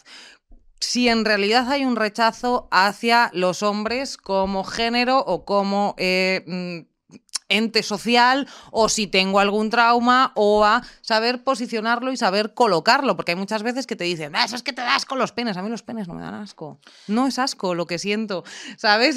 Es como falta de interés absoluto, o sea, no me atraen, ¿sabes? Pero porque no te atraen las personas que lo acompañan. Efectivamente, Es decir, si tú justo. conoces a una mujer trans que te vuelve loca eh, estar con ella y, y te gusta, vas a tener cero problemas. Y si me gusta esa persona, exactamente, voy a tener cero unidades de problema. Justo, porque los genitales no son el problema. O sea, hay chochos que dan asco. Te lo voy a decir. o sea, es verdad que te crees que ahora las mujeres son todas con su coño precioso. No. Hay rabos que dan susto también. ¿eh? Efectivamente, entonces no es una cuestión de genitales, tampoco es una cuestión de tienes barba, asco o, eh, joder, me da mucho más miedo en muchas ocasiones eh, las tías masculinas, tóxicas, que te tratan como una puta muñeca, que mm, son tóxicas hacia ti, que son agresivas, que intentan ligar contigo agarrándote sin tu consentimiento, que pues esa persona que está ahí sentada, que es un tío normal y corriente, que no lo sé, es un trato de persona, ya está. Y yo no me planteo si es un hombre o una mujer, pero sí que es verdad que yo ese trabajo lo he hecho desde la distancia de yo no me relaciono sexualmente con hombres. Iba a decir efectivamente, pero efectivamente sí, porque yo quiero a mis amigos, yo quiero a mi padre, o sea, yo tengo hombres en mi vida que son importantes para mí y que me relaciono con ellos sin ningún tipo de problema y de hecho, o sea, son personas normales. Son sí, personas normales. son personas normales. No hay que discriminarlos. Efectivamente. Son normales. Entonces, es. También es verdad que si yo, imagínate de repente con 25 años, después de todo esto, y después de quitarme yo esa parte de masculinidad tóxica que también tenía, porque también la he tenido, y la lesbiana que diga que no, mentira. Eh, mentira, mentira. Si de repente me empezase a poner cachonda un tío y me acostase con él, creo que me explotaría la puta cabeza. Y es una cosa que de las bisexuales no estamos hablando. Claro. Porque Claro. ¿cómo te sientes? ¿Qué coño haces? ¿Estás traicionándote? ¿O en realidad de repente estás traumatizada con los hombres y mm, eh, por eso te has estado follando a tías y ahora les has perdonado? Pero entonces, ¿qué cojones? ¿Te imaginas que fuese eso? Que estoy traumatizada con ellos y ahora les he perdonado y me los vuelvo a tirar y entonces voy así, voy según me enfado con los hombres, a... Eso es mentira. Pero posiblemente mucha gente lo piensa, igual que a nosotras. Comentario recurrente a Baque y a mí. Eh, superad ya el trauma con papá. Yo no tengo ningún trauma con mi papá. O puedo tenerlo, pero no soy lesbiana por eso, quiero decir. Pues esto es lo mismo. Es como hay muchas veces que la gente relaciona que las personas bisexuales y las mujeres bise- Tienen trauma bisexuales con los dos padres. Tienen trauma con los dos pares, efectivamente. Pues a lo mejor sí, con señoros, señoros, mm, señoros y señoras bolleras. O sea, es que puede pasar, por supuesto que sí, porque al final ese machismo es el trato. Siempre. Y hay tías que te tratan así, como señoros agresivos, señores dominantes y mm, las relaciones sexuales muchas veces son chungas. Sí, sí, sí, sí, sí. Eh, lo bollera no quita lo, lo machista. Hmm. Esto es así. Y además vosotras probablemente caigáis más, Más, sí. probablemente, estoy diciendo probablemente caigáis más en ese tipo de, de- de relaciones sexuales o afectivas con tías que parecen tíos, porque es más como la, el friendly space. Hay muchas, a mí me lo han dicho, en plan de, bueno, sí, me gustan más los- las chicas que tienen mm, expresión muy masculina. Y hay tías con expresión masculina que están ultra deconstruidas y mm, con su, yo qué sé, salud emocional, pero hay otras muchas que no, y que son señoros, y que están muy jodidas y te pueden joder a ti también. Sí, sí. Puede pasar. Puede pasar. Bueno, eh, yo es que elijo mal todo. Entonces, Vale. exactamente eso, sí. Pero me llama mucho la atención eso de cómo te sientes cuando vuelves con los tíos. A mí es que yo tengo un problema con las relaciones sentimentales. Una cosa es lo que yo pienso y otra cosa es lo que dice mi coño. Yo, mi cabeza está diciendo, aquí adelante hay un subnormal. ¿Vale? Aquí delante, capacitismo, Sara. Aquí delante hay una persona a la que la cabeza no le estaría funcionando como debería estar funcionando en mi mundo. Entonces, aquí delante esta persona eh, es insoportable, no te lo tires, no te lo tires, no te lo tires, pero mi coño dice, ¡eh, fiesta! I got it. Lo quiero. Entonces, Vale. mm, muchas veces, o sea, yo he estado con gente que digo, de verdad, ¿por qué? ¿Por qué estoy con este señor? ¿Por qué? ¿Qué es lo que me atrae? Pero no lo puedo evitar. Pero una cosa luego, eh, una cosa es follar y otra cosa es relacionarse. Tú eres de las que que no se para, ¿no? Mm, sí, sí separo, Vale. pero sí que me ha ocurrido enamorarme de tíos que digo yo, por favor, Sara, Sara, por favor, por favor. Es que lo está viendo todo el mundo, te lo está diciendo todo el mundo. Y pero tú, eso, claro. Pum, pum, pum, pum, pum, pum, pum, pum. Entonces, mm, es que no puedo evitar que me gusten los tíos. No lo puedo evitar. No Vale. pu- me encantaría evitarlo, pero no lo puedo evitar. Pero es que tampoco puedo evitar que me gusten las tías. Es que no, no, yo voy loca. Aquí no mando yo. Esto no manda, manda lo de abajo. Y está como una puñetera regadera. Y Hmm. me meten unos berenjenales que luego salgo y digo, joder. Entonces, mm, mi este psicológico es ponerme a mí en valor ¿Vale? para Sí. que mi coño y mi mente estén equilibrados. Sí, porque de hecho esa toxicidad y esas relaciones desiguales y esos abusos y esas mm, putas mierdas no solo te pasan con los hombres, porque también tenemos esa mitificación las lesbianas y las mujeres bisexuales de ¡buah, con una tía de puta madre! ¡Qué envidia! Ojalá pudiese yo elegir. Si pudiera sería lesbiana. Bueno, lo primero no es tan guay porque somos No. eh, mm, personas repitiendo patrones mm, sin fin eh, desde el principio de la historia hasta el final. Y lo segundo es como, vale, es que yo también he tenido relaciones ultra tóxicas, yo también he tenido relaciones súper desiguales, yo también he tenido relaciones en las que me han machacado psicológicamente. Mogollón. Eh, a mí me han pasado muchas cosas. Yo también he sido tóxica para otras mujeres. Yo también he tenido relaciones ultra mega jodidas que me gustaría no haber vivido. Y soy una tía y siempre he estado con tías. Ya. O sea, eso está como ultra romantizado por Sí, esa sí. mierda de las amiguitas que se dan besitos. No somos amiguitas. ¿Cómo era la canción esa de no somos amigas, nos No comemos el somos coño? amigas, nos comemos el Efectivamente. coño. Y hay Ya, ya, muchas de una veces vez. Sí. Cuando te pasa eso, lo que tienes que... Yo la primera vez que fui al psicólogo me senté y lo que, lo, lo que le dije es, básicamente, no sé qué me pasa a mí, porque estoy teniendo relaciones recurrentes en las que me están destrozando. Y sé que me pasa a mí. No tengo un imán, me pasa algo. O sea, y es que esa es la movida, que no es, eso no está atado al género, ni a una condición social, ni racial, ni de ningún tipo. O sea, esas desigualdades es, es o sea, esas violencias y esas toxicidades es porque estás mal tú y siempre buscas algo que eh, te encaje. Entonces, tíos tóxicos, hay millones, claro que sí, Y- pero y tías. mujeres tóxicas, otras tantas. Exacto. Y luego también es eso, que al final lo que tú dices, que no está tan ligado al género, no está tan ligado a la orientación sexual, sino que las relaciones están ligadas a ti mismo. Que por eso digo Sí. yo lo de trabajar en el respeto hacia mí misma, en saber lo que quiero y demás. Yo, desde la espiritualidad, desde llevar, ¿yo cuánto tiempo llevo ya yendo al psicólogo? ¿Ocho? ¿Nueve años? No lo sé, una barbaridad. Eh, me dejáis muchísimo dinero. Eh, esto es así. es lo que más. Pero ahí lo que he aprendido es que, por ejemplo, tenemos una cosa que decimos mucho en internet de si todas tus sexos estaban locas, a saber cómo eres tú. Bien, pero igual un poco mal enfocado. Sí. Porque pensad en nosotras. Estoy haciendo abogada del diablo, me van a quitar el carnet de feminista, tomadlo, no lo quiero, luego me lo devolvéis. Eh, nosotras también decimos las heteras. Cuando, voy a hablar como cuando en mis fases, ¿no? Para que diferenciemos cuando estoy con hombres, Tía, cuando... te teníamos que haber pintado así la camiseta a medias y que te fueses dando la vuelta. Hetera. Está bien. lesbiana, siempre la misma persona, siempre la misma mala calaña. Penietera dice que... mi hetera, mi hetera Ok. muchas veces ha dicho, joder, es que todos los tíos con los que estoy están tarumbas. ¿Y sabes lo que os digo? Sí lo están. Es que sí lo están. Pues claro que lo están, pero porque los he elegido yo. Yo elijo a la gente con la que salgo. Yo elijo a la gente con la que me relaciono. Yo elijo el tipo de relaciones que tengo. Y cuando entiendes que eres tú la persona que está eligiendo su entorno, sus relaciones amorosas, aprendes a que, espérate, porque elijo siempre, como digo yo, al psicópata que parece que me va a enterrar en cualquier momento ahí en la M40. Porque es que, lo, es que está con cada... Y pasa con las relaciones de amistad también. De Sí. repente te das la vuelta y dices, mierda, si siempre estoy con gente que me pega puñaladas. Pues es que a lo mejor eres una víctima que ha sufrido muchas movidas, tienes un traumita y eh, al final te, de- te- o sea, te, te dejas hacer ese tipo de relaciones. Claro, o tiendes tú a tener un tipo de personalidad que hace que la gente se acomode en esa personalidad y, y tú buscas esa gente que busca esa energía en ti y se acaba repitiendo el patrón una Sí. y otra. y Porque además es un patrón de confort. Mira, mí el psicólogo también me lo ha dicho varias veces, de cuando tú dices, eh, dices la mítica frase de es que atraigo a... No es que atraigas a, tú atraes a muchísima gente. Pero eh, si ninguna de las dos partes, por ejemplo, y vamos a ver, pues una persona que tiene una autoestima baja con un perverso narcisista o una perversa narcisista, que también las hay, Sí, son sí, muy jodidas. sí. Em, ¿Qué pasa? Que ahí se genera una zona de confort.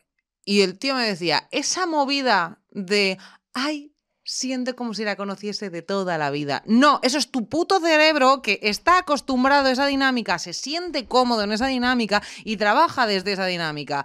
Y no hay persona tóxica. Si, no has tenido, ¿cómo era el meme este? Nunca has tenido una relación tóxica si no te ha hecho llorar en tu cumpleaños o eh, en Navidad.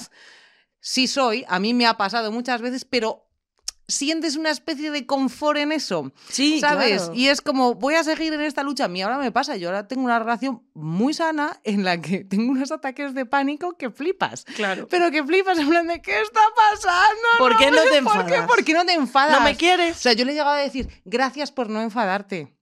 Claro. Por tonterías, en plan de, pues yo qué sé, nos hemos perdido por no sé dónde en el coche y dice, gracias por no gritarme. Y la otra flipando, en plan de, eres tonta. Claro, pero estás Perdón. acostumbrada a que te griten, estás acostumbrada a que te traten de X manera. Y yo es lo que digo, yo soy consciente de que mucha gente con la que he estado, o mucha gente con la que me he relacionado a nivel amistad, a nivel, eh, a nivel afectivo, Sí. eh, igual con otras personas, no ha sido la persona que ha sido estando conmigo.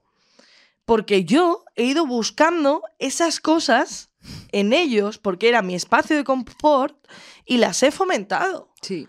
Si tú, por ejemplo, yo te- me- voy a hablar de mi mayor problemática psicológica, como mujer, que yo creo que la tenemos muchas, que es el síndrome de la madre o de la enfermera. Yo soy una persona que tiende a cuidar. La salvadora. La salvadora. ¡Ay! ¡Ay! ¡No tienes casa! Te pongo mi cama. Que esto lo llega a hacer, ¿eh? De gente que no tenía casa y ha estado durmiendo en mi cama un puto mes porque era colega mío. Y después acabar tirándote de los pelos porque estábamos durmiendo un mes en la misma cama. Es que es tal cual. Y la culpa era mía por no poner límites. Efectivamente. Entonces, tú a la gente le das. Mi problema siempre ha sido, yo a la gente le doy, le doy. ¿Qué quieres? ¿Qué quieres? Yo tengo cinco, tú tienes 250. Esto es así. ¿Qué necesitas? Siempre, siempre mirando por los demás. ¿Qué necesitan los demás? Tal, no sé qué. Y todo el mundo, ¡ay, qué buena es! ¡Ay, ay! ¡Ay, qué buena es! ¿Cómo da por los demás? ¡Qué buena! que-". Pues no soy buena.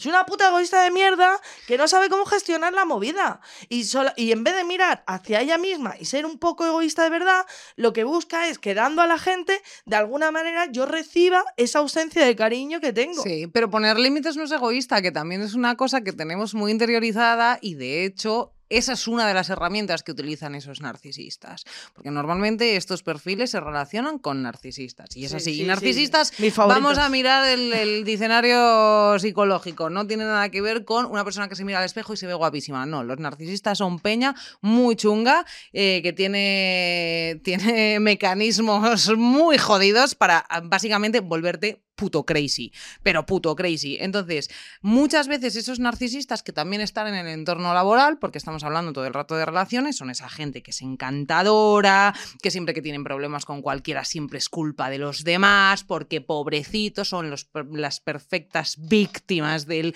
sistema, de su familia, de su trabajo, de todo lo que hay alrededor, porque ya es tanto y siempre te piden, te piden y tú das, pero no te estás dando cuenta. Y de repente cuando te das cuenta, y suele ser porque pones un límite, porque no puedes más, porque te agotan, porque te fagocitan, porque son como putos dementores. Sí. De hecho, en Deforme Semanal yo escuché Perversos Narcisistas, eh, que es un episodio que tienen Increíble. hablando de eso. Increíble. Y justo yo acababa de terminar una relación que fue exactamente así. O sea, yo lo estuve leyendo y fue- o sea, lo estuve escuchando y fue como mierda. O sea, vale, pero por lo menos no soy gilipollas, ¿sabes? Mal de muchos consuelo de tontos. Le pasa Sí, a todo el mundo, pero esas personas están ahí. ¿Qué pasa? Tú pones ese límite y esa gente va a utilizar esa puta mierda y esa puta inseguridad que tienes tú para decir, egoísta. Egoísta, eres satán, mira todo lo que me has hecho. Efectivamente. Y tú dices, Pero tú ahí te metes en un círculo vicioso y es muy difícil salir, sobre todo sin ayuda de un profesional, porque tú ahí llegas y dices, ay mierda, no voy a volver a caer en ese error. Y ese error normalmente no es evitar el volver a no poner límites, sino a decir, vale, no voy a volver a poner límites. Eh, ya. Y te metes en unas relaciones muy chungas. No, y que es.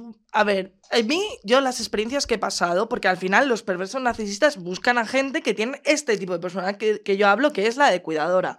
¿Por qué? Porque tú tienes la necesidad todo el rato de sentirte validada porque estás haciendo cosas por los demás, que hay un TikTok muy guay que se llama Ensaladilla Rusa, que ahora os lo cuento, Ujú. y entonces tú tienes esa necesidad, entonces claro, viene un narcisista que es aquí me van a dar eh, hasta lo que yo pida y tú das, das, das y es lo que tú dices, a mí lo que me ha ocurrido siempre, cuando pongo un límite porque ya me estoy saturando, de repente esa persona se vuelve en mi contra, la lía pardísima, tú eres satan, Y tiene una reacción agresiva que no entiendes. muy violenta, entonces yo ya tratándolo con la psicóloga le decía, yo llegué a decirle a la psicóloga, ¿soy yo una narcisista? Sí, hombre, claro, porque te vuelven loco y le dan la vuelta. Es igual que eres tú, todo el rato utilizan un, un efecto espejo. Por eso también buscan a gente que somos muy carismáticas. Porque es como buscan todo el rato el efecto espejo para irte chupando la energía, ir cogiendo tu personalidad y dejarte a ti su mierda. O sea, yo he terminado de relaciones de yo con lo que soy, no hablar, no salir de mi puta casa y lo único que pensar es decir, "Mm, si salgo de aquí, que sea por la ventana. Sí, o sea, sí, real. Sí, Porque sí. pasa, porque te hacen esas putas movidas. Sí, sí, totalmente, totalmente. Entonces ahí la psicóloga me contestó, no eres una narcisista, te llevo tratando mogollón de tiempo, te puedo decir que no lo eres. Me hubiese dado cuenta. Y claro, eh, pero sí que tiendes a engancharte a gente narcisista de manera constante. Y eso es lo que tenemos que trabajar, en que entendamos de dónde viene esa necesidad tuya por cuidar, esa necesidad tuya por proteger a los demás, cuando en realidad lo que estás haciendo es protegerte a ti y buscar el cariño que te falta en ese cuidado. Claro. Y ahí ya me ha empezado a tratar, la verdad que estoy bastante de booty, no lo voy a negar. ¡Vamos! ¡Brava! Bueno, pues lo de los bisexuales, pues ya está, ¿no? Que estamos todos jodidísimos de la cabeza. Es así. Por aquí dicen, tomar responsabilidad y comenzar a cambiarlo, por supuesto. Pero de ahí a decir, es que era mi culpa, pues a ver, tampoco creo. Yo, Claro que no. la gente se lo toma como muy a mal el decir que algo es tu culpa. Pero es, es algo genial realmente decir que algo es tu culpa. Porque a lo mejor igual la palabra culpa suena muy doloroso, pero si te lo cambio por es tu responsabilidad hacia ti mismo, igual os suena mejor. Que es el, realmente el concepto que quería desarrollar.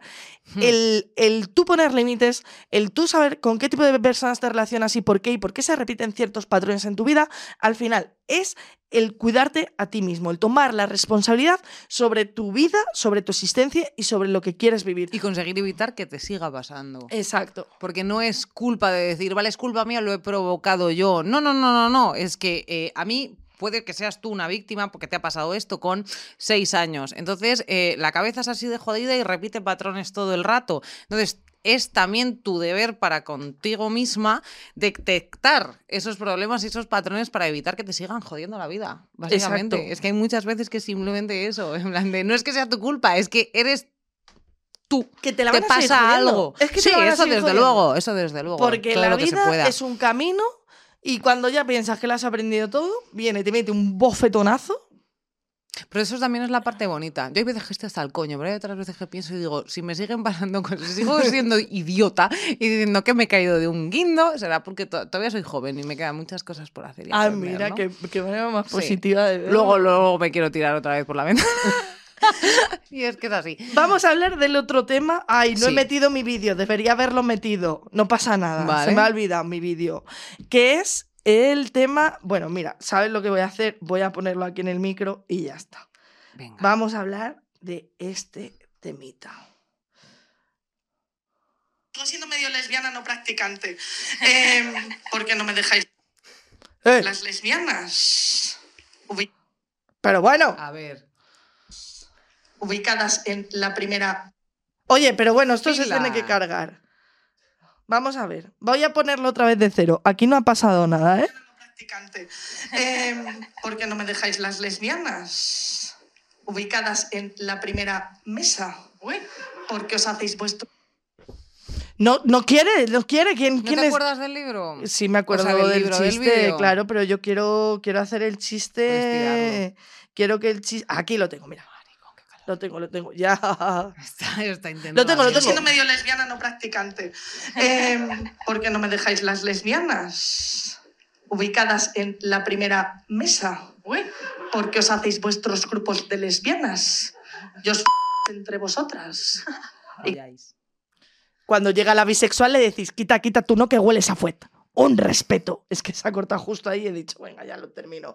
Guay. El temita del rechazo de las lesbianas hacia las bisexuales. ¿Existe? ¿Es real? ¿Qué opinas? Pues tía, a mí me encantaría decir que no, que no existe, que es un mito, que es una tontería, etcétera, etcétera. Pero creo que sí que existe.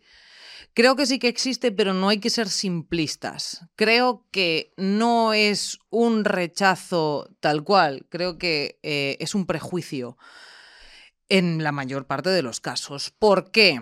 Eh, ya no nos metemos en el rollo de la pureza y de esas bolleritas hitlerianas que dicen, si alguna vez has olido un pene no eres lesbiana. Bueno, vamos a, vamos a dejar eso a un lado. Polleritas hitlerianas. Claro, es que es un poco bolleritas muy chiquititas en plan. No, no, no, no, no, no, no, no, no, no, no eres. Hitlerianas y un poco transfobas también, Sí, hombre, eso por supuesto.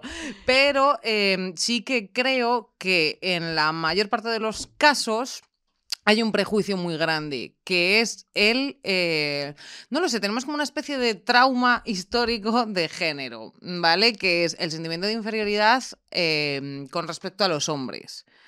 Y si encima eso se une a que hayas tenido experiencias que no estén del todo bien, eh, y pues sobre todo de la adolescencia, creo que te lo conté eh, ayer, a mí me ha pasado que en la mayor parte de mi crecimiento y de mi desarrollo como lesbiana, como persona y como lesbiana, yo he estado en entornos muy cerrados en los que a lo mejor había una tía que quizá era bisexual, vete tú a saber, porque yo he estado con tías heteros. Yo he estado con tías heteros, no eran tías heteros. No lo es. Claro que no, y sobre todo... No lo- Yo soy heterocuriosa, tú, tú eres una Y bollera. además, efectivamente, tú estás cinco años conmigo y no eres curiosa. O sea, quiero decir, o sea, no te estás cinco años follándote a una chica, por lo que sea. Pero sí que es verdad que mm, durante mucho tiempo, algunas hemos sufrido, eh, hemos sufrido, no es que hayamos sufrido a las bisexuales, no, hemos sufrido situaciones en las que había chicas que vamos a intentar entrar desde la empatía. Si tú estás intentando entender las cosas, imagínate una bisexual. Entonces, las chicas bisexuales se enrollaban con en, en ciertos casos. Es que quiero ser como muy cauta porque no quiero caer en este tema de la lucha y nos estás invisibilizando, porque para nada es todo lo contrario. Pero hay muchas chicas que se han enrollado con otras chicas que no tenían las cosas claras y que se han ido porque Tú, obviamente, con 15 años, tu gestión emocional y tu madurez no es y no está ahí. Entonces, si yo vivo en un pueblo, o vivo en Ávila, o vivo en tal, yo no me quiero complicar. Y si me gusta un chico y me gusta una chica, pues obviamente mm, es que voy a pasar de ti, porque no quiero problemas y porque hay cosas a las que no me quiero enfrentar. Tampoco es que caigas esos clichés, es justo lo que yo contaba al principio. En el momento que una mujer me atraía, eh, hasta los 25 años, yo huía, porque Exacto. no quería enfrentarme a esa realidad. Exacto, exacto. Entonces, hay mucha gente que se ha quedado en esos 15 años y no han conseguido superar ese traumita. Entonces, yo sí que veo, veo normal que te pase eso. Lo que no veo normal es que no le des una pensada. Ya. Y que no te des cuenta de que es una cosa que te ha pasado con 15 años. Y que ahora mismo, si te encuentras a una persona bisexual, lo mismo, a lo mejor, vale, pues no te la folles, pero siéntate a hablar con ella y pregúntale cuáles son sus circunstancias. Quítate esos prejuicios, porque al final es un prejuicio. Y caemos muchas veces las lesbianas en decir, las chicas bisexuales, en cuanto puedan, me, me la van a pegar porque son unas cerdas. Entonces va a aparecer un tío que les pega un pollazo y se van a ir con él. Y es un prejuicio. Por supuesto que es un prejuicio y es una inseguridad que tenemos porque si- siempre tenemos la, la- como la impresión de que si hay un tío en la ecuación, el tío gana. Claro. Claro. Y eso es una puta movida. Porque al final. Es lo que dices tú, os apartamos y hay muchas veces que tú te mueves con lesbianas por seguridad de que no te vaya a poner los cuernos. Y es muy harto, porque luego también eso deja totalmente al lado de las relaciones poliamorosas. O sea, seguramente hay gente que con tías si te enrollas, guay, pero uf, con tíos no lo puedo soportar. Probablemente las haya. Pero es que a mí eso me lo han hecho parejas mujer. Parejas Exacto. mujer me han hecho con tíos te puedes liar, pero con tías no. Porque me pone celosa. Exacto. Como, o sea, esta persona ya estaba tan elevada que decía los que es una puta mierda a mi Claro. lado. Pero las mujeres sí que me cambiarías por otra. Absolutamente. Y muchas veces yo creo que la raíz, que ahora sientas a otra bollera aquí, te puede decir otra cosa distinta, pero creo que la raíz es esa, por lo menos en mi caso. Ha sido mucho tiempo esa. Y yo sí que es verdad, tengo racionalizado lo que pasa, pero yo voy a ser sincera. Yo empiezo a salir contigo y creo que tendría situaciones de celos con chicos que no tendría con chicas. Bueno, puede ser, puede ser. Conmigo todo el mundo tiene celos. ya te lo digo. por lo que sea, lo lo, que sea. puedo llegar a entender. Pero es cierto, o sea, Gracias. no es una cuestión de decir eh, las bisexuales igual, o sea, estamos haciendo como un poco lo contrario que los tíos. Los tíos es como, "Oh, una tía bisexual de puta madre, me vas a enrollar con otra tía, me voy a poner cachondo. Y las tías es como, ay, no, no, no, no, no, no, porque se va-". Y al final es Sí, sexualizar. pero es boquilla, es boquilla, es Hombre, mentira. ya, Esto es una idea que voy a quitar yo de, de aquí. Venga, dale. Todos los tíos. Cuando le dices que eres bisexual, que pues otra tía, ¿no? Y tú coges y dices, vale, otra tía. No, no, no, no, no, no, no, ¿no qué? No, no, no, no, no, ¿no qué? No es que no te puedo ver con otra persona. ¿Ah?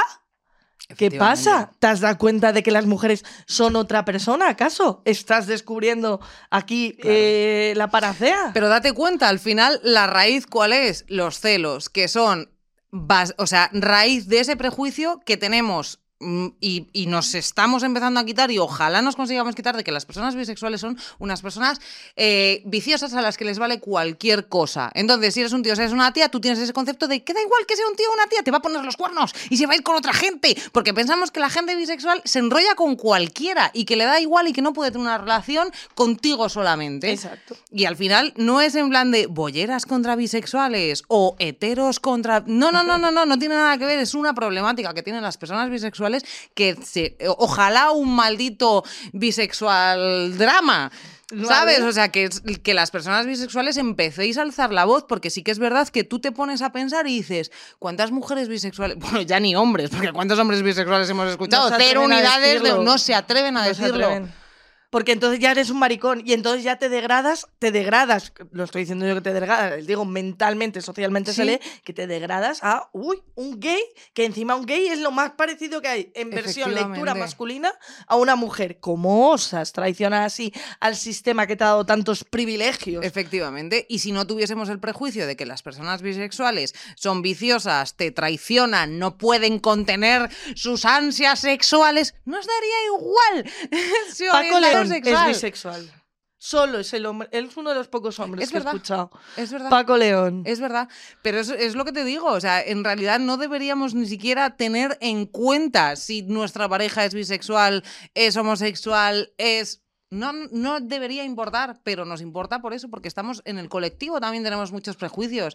Y entre las lesbianas tenemos prejuicios, eh, con las personas trans hay prejuicios, con las personas bisexuales hay prejuicios, y los maricones y las bolleras que son enemigos, está todo lleno de prejuicios. Hay Todo. veces que estás dentro del colectivo, eres una de las letras, qué guay, ya está. No, no, no, no, no. Es que somos todos unos racistas, somos todos unos clasistas, somos todos unos LGTBI fóbicos. Y lo somos y nos tenemos que deconstruir. Sí. Y negándolo es la manera en la que no nos vamos a deconstruir. Y volviendo a esto, una lucha es la manera en la que no vamos a llegar a ningún lado. Porque Exacto. como yo digo, cada vez que nos veo dentro de cualquier movimiento activista, ya sea el feminismo, ya sea el movimiento LGTBIQ+, eh, peleándonos a fuego, mm, para mí somos ratas peleándonos por un churro. Porque Sí. mientras ellos están a gustísimo, rascándose los cojonazos y diciendo, pues estoy de puta madre aquí y encima puedo mirar y coger lo que quiera. Yo siempre lo hablo de que dentro de los colectivos entiendo que a veces hay que luchar cosas y hay que decirlas y nos las tenemos que decir a la cara en plan, ¿qué mierda es esto? ¿Sabes? ¿Qué transfobada es esta? O, o qué Sí, o hay muchas esta? cosas misóginas, como el orgullo gay. Pues hemos conseguido que ya no sea el orgullo gay. Exacto. Oye, que no solo son los hombres maricones, que aquí también hay un montón de mujeres y de personas trans y de personas racializadas y de etcétera, etcétera, etcétera. Claro que sí, pero es que hay que, no, o sea, vamos a ver, tú pensar que no hay violencias y desigualdades que nos atraviesan dentro de un mismo colectivo, es, de- es que somos gilipollas, ¿o qué? Claro, claro. De hecho, a mí me gustó mucho porque ayer estuvimos con Laura del Val y habló de ella. Bueno, Laura del Val es una apasionada. Maravilla, y todos a ver su show, cómo mola, la cómica, seguidla en Instagram, Laura del Val. La que está en el anterior capítulo que hablamos de pijos. Tal. Laura del Val es una apasionada de la cabalgata. Eh, la, la carroza que más se trabaja en la cabalgata y que menos dinero tiene es la cabalgata de 100 lesbianas visibles. Que encima va eh, María del Monte y las atacó. Claro, un disgusto que me tenían después de poner tutús. Madre mía. Qué pena. Entonces lo que hablaba Laura del Val dice, tía, es que tú ves las noticias y ves que salen todas las carrozas. La carroza de TikTok. En eso estuve yo. Ah. Ah, bueno, bueno, bueno. Ay, ahora contamos una cosa de la carroza, si quieres, ¿eh? La carroza de Amazon, la carroza de no sé qué, dice, y la de las lesbianas no nos hicieron Ya, caso. por lo que sea. Y es como, pero bueno, eh, lo la única cabalgata autogestionada... eh, Pero es que mira nosotras, nosotras somos la ejemplificación de eso, somos el podcast de lesbianas autogestionado por excelencia, nos conoce todo el mundo, nos invitan a la carroza de TikTok, nos sacan en los informativos, Francino eh, habla de nosotras, etcétera, etcétera. ¿Quién nos acoge? ¿En, en qué marca estamos? ¿Dentro de qué productora estamos? De ninguna. Y No. probablemente yo me meto en la cama por la noche diciendo, hasta que nos cansemos, porque no vamos a seguir de manera económica, probablemente nunca tengamos un respaldo. No, y lo que también te ocurrió, ahora, ahora entramos en ese tema porque me interesa, pero lo que también te ocurrió en la carroza de TikTok, que me contaste lo primero, era que eran las únicas mujeres lesbianas. Claro. Vamos, de las Lo- ¿cómo únicas lo mujeres lesbianas. Las- eh, ¿Cómo lo llaman? eh, los cis. talentos. Los talentos, efectivamente, pero sí, sí, sí. De los talentos. Eh, y luego también lo que te ocurrió que me Creo, lo contaste, mismo había más y yo no me fijé porque me bebí unas cervecitas, perdonadme, pero. mm, Pero co- que tú echabas un vistazo y veías Sí. poca. Efectivamente. Y luego también me contaste que del trabajo se amenazó un tío. Sí. Nada más empezar que además, o sea, me he reído, perdón, pero sí, sí, se nos quedó. Es que eso te queda Se nos quedó así mirando, claro, tú vas en la carroza en plan de qué guay, de puta, va de no sé cuántos, y de repente miramos para abajo y hay un tío mirándonos así, haciendo así, perdón, para la gente que está escuchando el podcast, sonreía mientras nos miraba, nos señalaba y se hacía un gesto de cortarnos el cuello. Que además yo soy una persona bastante paranoica y me di la vuelta y le dije, "Ah, va, que nos ha reconocido y nos va a matar. O sea, yo me o es simplemente era un imbécil que se iba a la cabalgata, le hacía eso a las que veía que le miraban. Eso es. Y Vaque, que es una persona que tiene bastante más cabeza, eh, para estas cosas es como más fría y es más racional, me dijo, tía, no, no te preocupes, tranquilízate que no te joda la, la carroza. Pero sí que es verdad que cuando tú te pasas los cinco o seis meses que llevas con un podcast escuchando que eres una puta, eh, que te van a hacer no sé qué, que tienes un trauma con no sé cuántas, eh, insultándote de todas las maneras y para un día feliz que tienes te, te- te dicen que te van a rajar el cuello, aunque sea un gilipollas que está borracho y que cero unidades de problema, eh, pues sí, sí, sí, que te toca un poco, sí que te atraviesa un poco el alma. ¿eh? Claro, Que pero cualquier "Voy- amenaza te voy a atraviesa el morir. alma. Ya. Es lo que decíamos ayer en la charla, que bueno, antes de decirte lo que decíamos ayer en la charla, lo que quiero decir es que estabas contando esto súper seria y me he puesto a leer el chat y muerte por queso, que es que muerte por queso es nuestra protagonista de este podcast que algún día tendrá que venir. Ha puesto. Rafael Amargo, también es bisexual, ¿Vale? pero sobre todo es narcotraficante. Gracias. Qué ¡A echar la risa y tú! Y nos amenazó yo. Y Qué mal, ¿no? Qué palo, tía. ¡Qué tía! ¡Qué graciosa es! Me La madre que la trajo. Uf. Pues eso. Ay, lo de-. Lo No de la hagáis esto con el carroza, lo calor de las lesbianas visibles. Vamos a tener que empezar a hacer bisexuales visibles.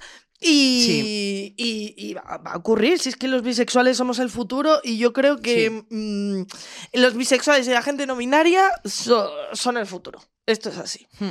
Porque al final es como, bueno, ¿qué estábamos haciendo? Venga. Y que al final es eso, tenemos que ir abriendo espacios y cediendo espacios y tampoco se puede negar que, bueno, pues hay gente que ha abierto la puerta y, bueno, pues vamos a intentar meternos todas y todos Sí. y todes. Quiero decir, ya está, es como no, no queremos invis- invisibilizar a nadie, que se hace algunas veces... mm, Sí, yo creo que muchas veces se hace sin querer, porque tú estás tan focalizada en contar tu experiencia de vida Hmm. Que tú estás hablando de, de tu experiencia de vida, que eso a mí me ocurre mucho. Sí. Yo hablo de feminismo desde mi experiencia de vida. Yo hablo de activismo desde mi experiencia de vida. Yo hablo de ciertos temas desde lo que estoy viviendo, lo que estoy pensando, lo que estoy sintiendo en este momento y haces los podcasts sin guion y haces eh, entrevistas sin guion y de repente te vienen y te dicen, no, porque en este minuto. Claro. Y tienes una visión esto. colonialista, y tienes una visión cis, tienes una visión mm, blanca, tienes, un- pues claro, porque tienes tus visiones. Lo que pasa que también es verdad que a mí esto sí que me da bastante esperanza, porque antes ni siquiera eh, se podía hablar, porque tú veías la tele y la tele siempre era una relación unidireccional de la tele hacia ti o de lo que era el propio Internet hacia ti.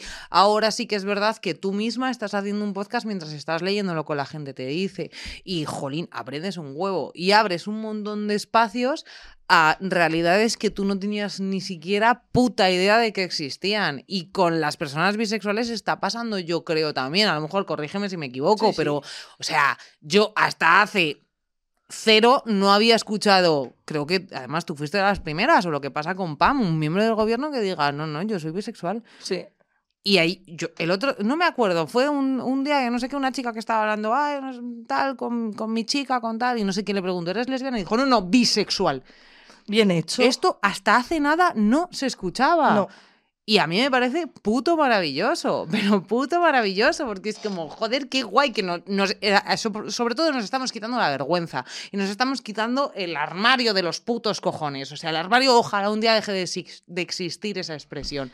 Porque ¿qué es el puto armario? Hay muchas veces que el armario es donde nos metemos, por protección o por discreción o por lo que quieras, pero el puto armario tiene que dejar de existir. Y estos espacios también es verdad, igual que maldito bollodrama ayudan que se- a, a que esos armarios tú misma los abras y digas, ¿para qué cojones? Estás al coño, voy a salir de aquí, no puedo Claro. más. No, y yo misma me invisibilizo a mí misma mogollón de veces y a mi colectivo, e invisibilizo a Abby a cada dos por tres, porque a mí a Abby me gusta llamarla lesbiana y ya está, y son mis amigas lesbianas y no las llamo bisexuales. Mm. Me dice Abby que soy bisexual y yo, calla, calla, calla", ¿sabes? Pero porque también hay una parte de mí que hace eso, yo creo, que aunque está mal hecho, pero hay una parte de mí que lo hace porque necesita tomar conciencia ¿Vale? de que existe en mí el ser lesbiana. Si Vale. no me digo soy lesbiana y me digo soy bisexual, siento muchas veces que me agarro a puedo ser hetera cuando quiera. Puedo librarme Vale. de todas esas movidas que tengo que vivir cuando tengo una relación con una mujer. Entonces es como... Ese puto marrón. Claro, ese marrón. Es que es un marronazo. marrón. Lo prim- Yo el primer marrón que vi fue mirarme al espejo y no reconocerme. El segundo marrón que vives es que parece que está súper normalizado y no. No. Te fetichizan que da eh, repugnancia. Y que te besas con una tía en cualquier sitio público, tienes comentarios, intentan tocarte, eh, etcétera, y etcétera. Y te, vas a un hotel y los eh, del hotel están comentando que hay dos tías que están en una habitación y creen que han escuchado algo, cosa que no comentarían como un tío. Como mucho se ponen a la puerta plan, eh, eh, eh, campeón, campeón. Mm. Pero están como, oh Dios mío, son lesbianas, han ido a un hotel, no son amiguitas, se comen el coño. Hmm. Entonces, claro, Es agotador. Sí, yo por eso muchas veces digo mucho lesbiana, tal, y creo que no es tanto por la invisibilización de mi colectivo, sino por, eh, tía, que esto existe, que esto, Vale. esto te lo has comido. Hmm. Esto lo has vivido. Y luego también a mí me ha ocurrido lo que tú dices, que como siempre te he dicho, me relaciono con muchas mujeres heteras o aparentemente heteras, em, que son con las que principalmente he tenido relaciones sentimentales, a mí me han hecho lo que a vosotros os hacen con 15 años. Y eso da susto. Porque uno, pierdes a una amiga y dos, Que es una te, putada. te sientes rechazada eh, sexualmente y te- se te levantan traumas cuando en realidad a lo mejor lo único que pasa es que la otra persona no está asumiendo y está pasando por lo mismo que has pasado tú hace dos semanas de mirarse al espejo y decir, no, no, no, yo no soy una lesbiana. Entonces yo reivindico dentro de la bisexualidad que lo digamos, pero que no invisibilicemos, o sea, no que no invisibilicemos, que, que también reivindiquemos esa parte lésbica para tomar conciencia de que está ahí y de que lo somos y de que existe y de que no tendamos tanto a huir. Porque también así es como te abres a, hostia, pues sí que puedo estar con una tía, sí que puedo tener una relación porque ya lo he normalizado, ya me he dicho tantas veces que soy esto, que me daba tanto miedo que me dijesen que lo era, que hay una parte de mí que evidentemente claro que lo es, por eso a mí sí que me gusta decir medio lesbiana, medio hetera, pero habrá gente que esté en contra de esto. Probablemente. Pero de verdad, de entre todas las luchas, esta movida, el, ay no, pero dilo así, dilo así, me parece como que tenemos más cosas. También a lo mejor puede ayudar porque hay gente que lo tiene muy claro y los defensores y defensoras de las etiquetas normalmente somos personas que tenemos muy, muy, muy clara nuestra condición, pero eh, sí que es verdad que hay parte de la población, eh, gran parte de la población que no lo tiene. Entonces, sí que es verdad que ese rollo de, "Ah, es que no quiero etiquetas, normalmente viene de casos en las que, mm, que no tienen claro y que no saben y que están confusas y que etcétera. A lo mejor eso también ayuda un poquito, porque yo sí que he hablado eh, con gente, con chicas, que dicen, "Pff, es que siempre me han gustado los chicos, pero siento cosas por chicas, pero claro, es que no lo sé, entonces no quiero etiquetarme porque es que yo lesbiana no me siento, pero es que no sé si soy bisexual, pero es que no sé cuántas. Y a lo mejor esa perspectiva ayuda, porque esto creo que lo hemos hablado un montón de veces, ¿no? Probablemente no todas las chicas sean bisexuales, pero Sí lo somos. pero efectivamente, un gran porcentaje, por lo que sea, la que no es lesbiana es bisexual. Ya está, pues a quién no le va a gustar. Una buena bisexual. Habrá heteras cum laude, por supuesto. Bueno, tienen Ayuso, derecho, bisexual. tienen derecho a estar equivocadas, no pasa nada.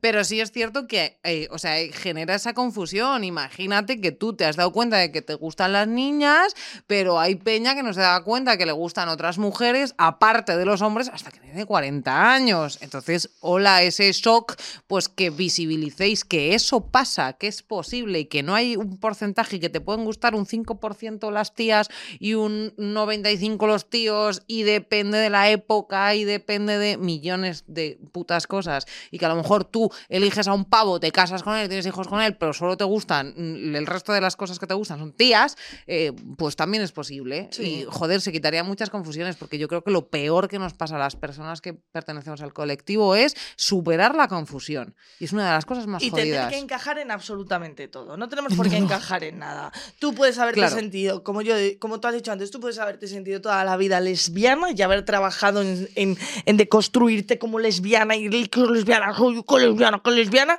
y de pronto un día llega un tío que te. Imagínate. Que te echa los sistemas y dices, ah, pues, pues era bisexual, pero.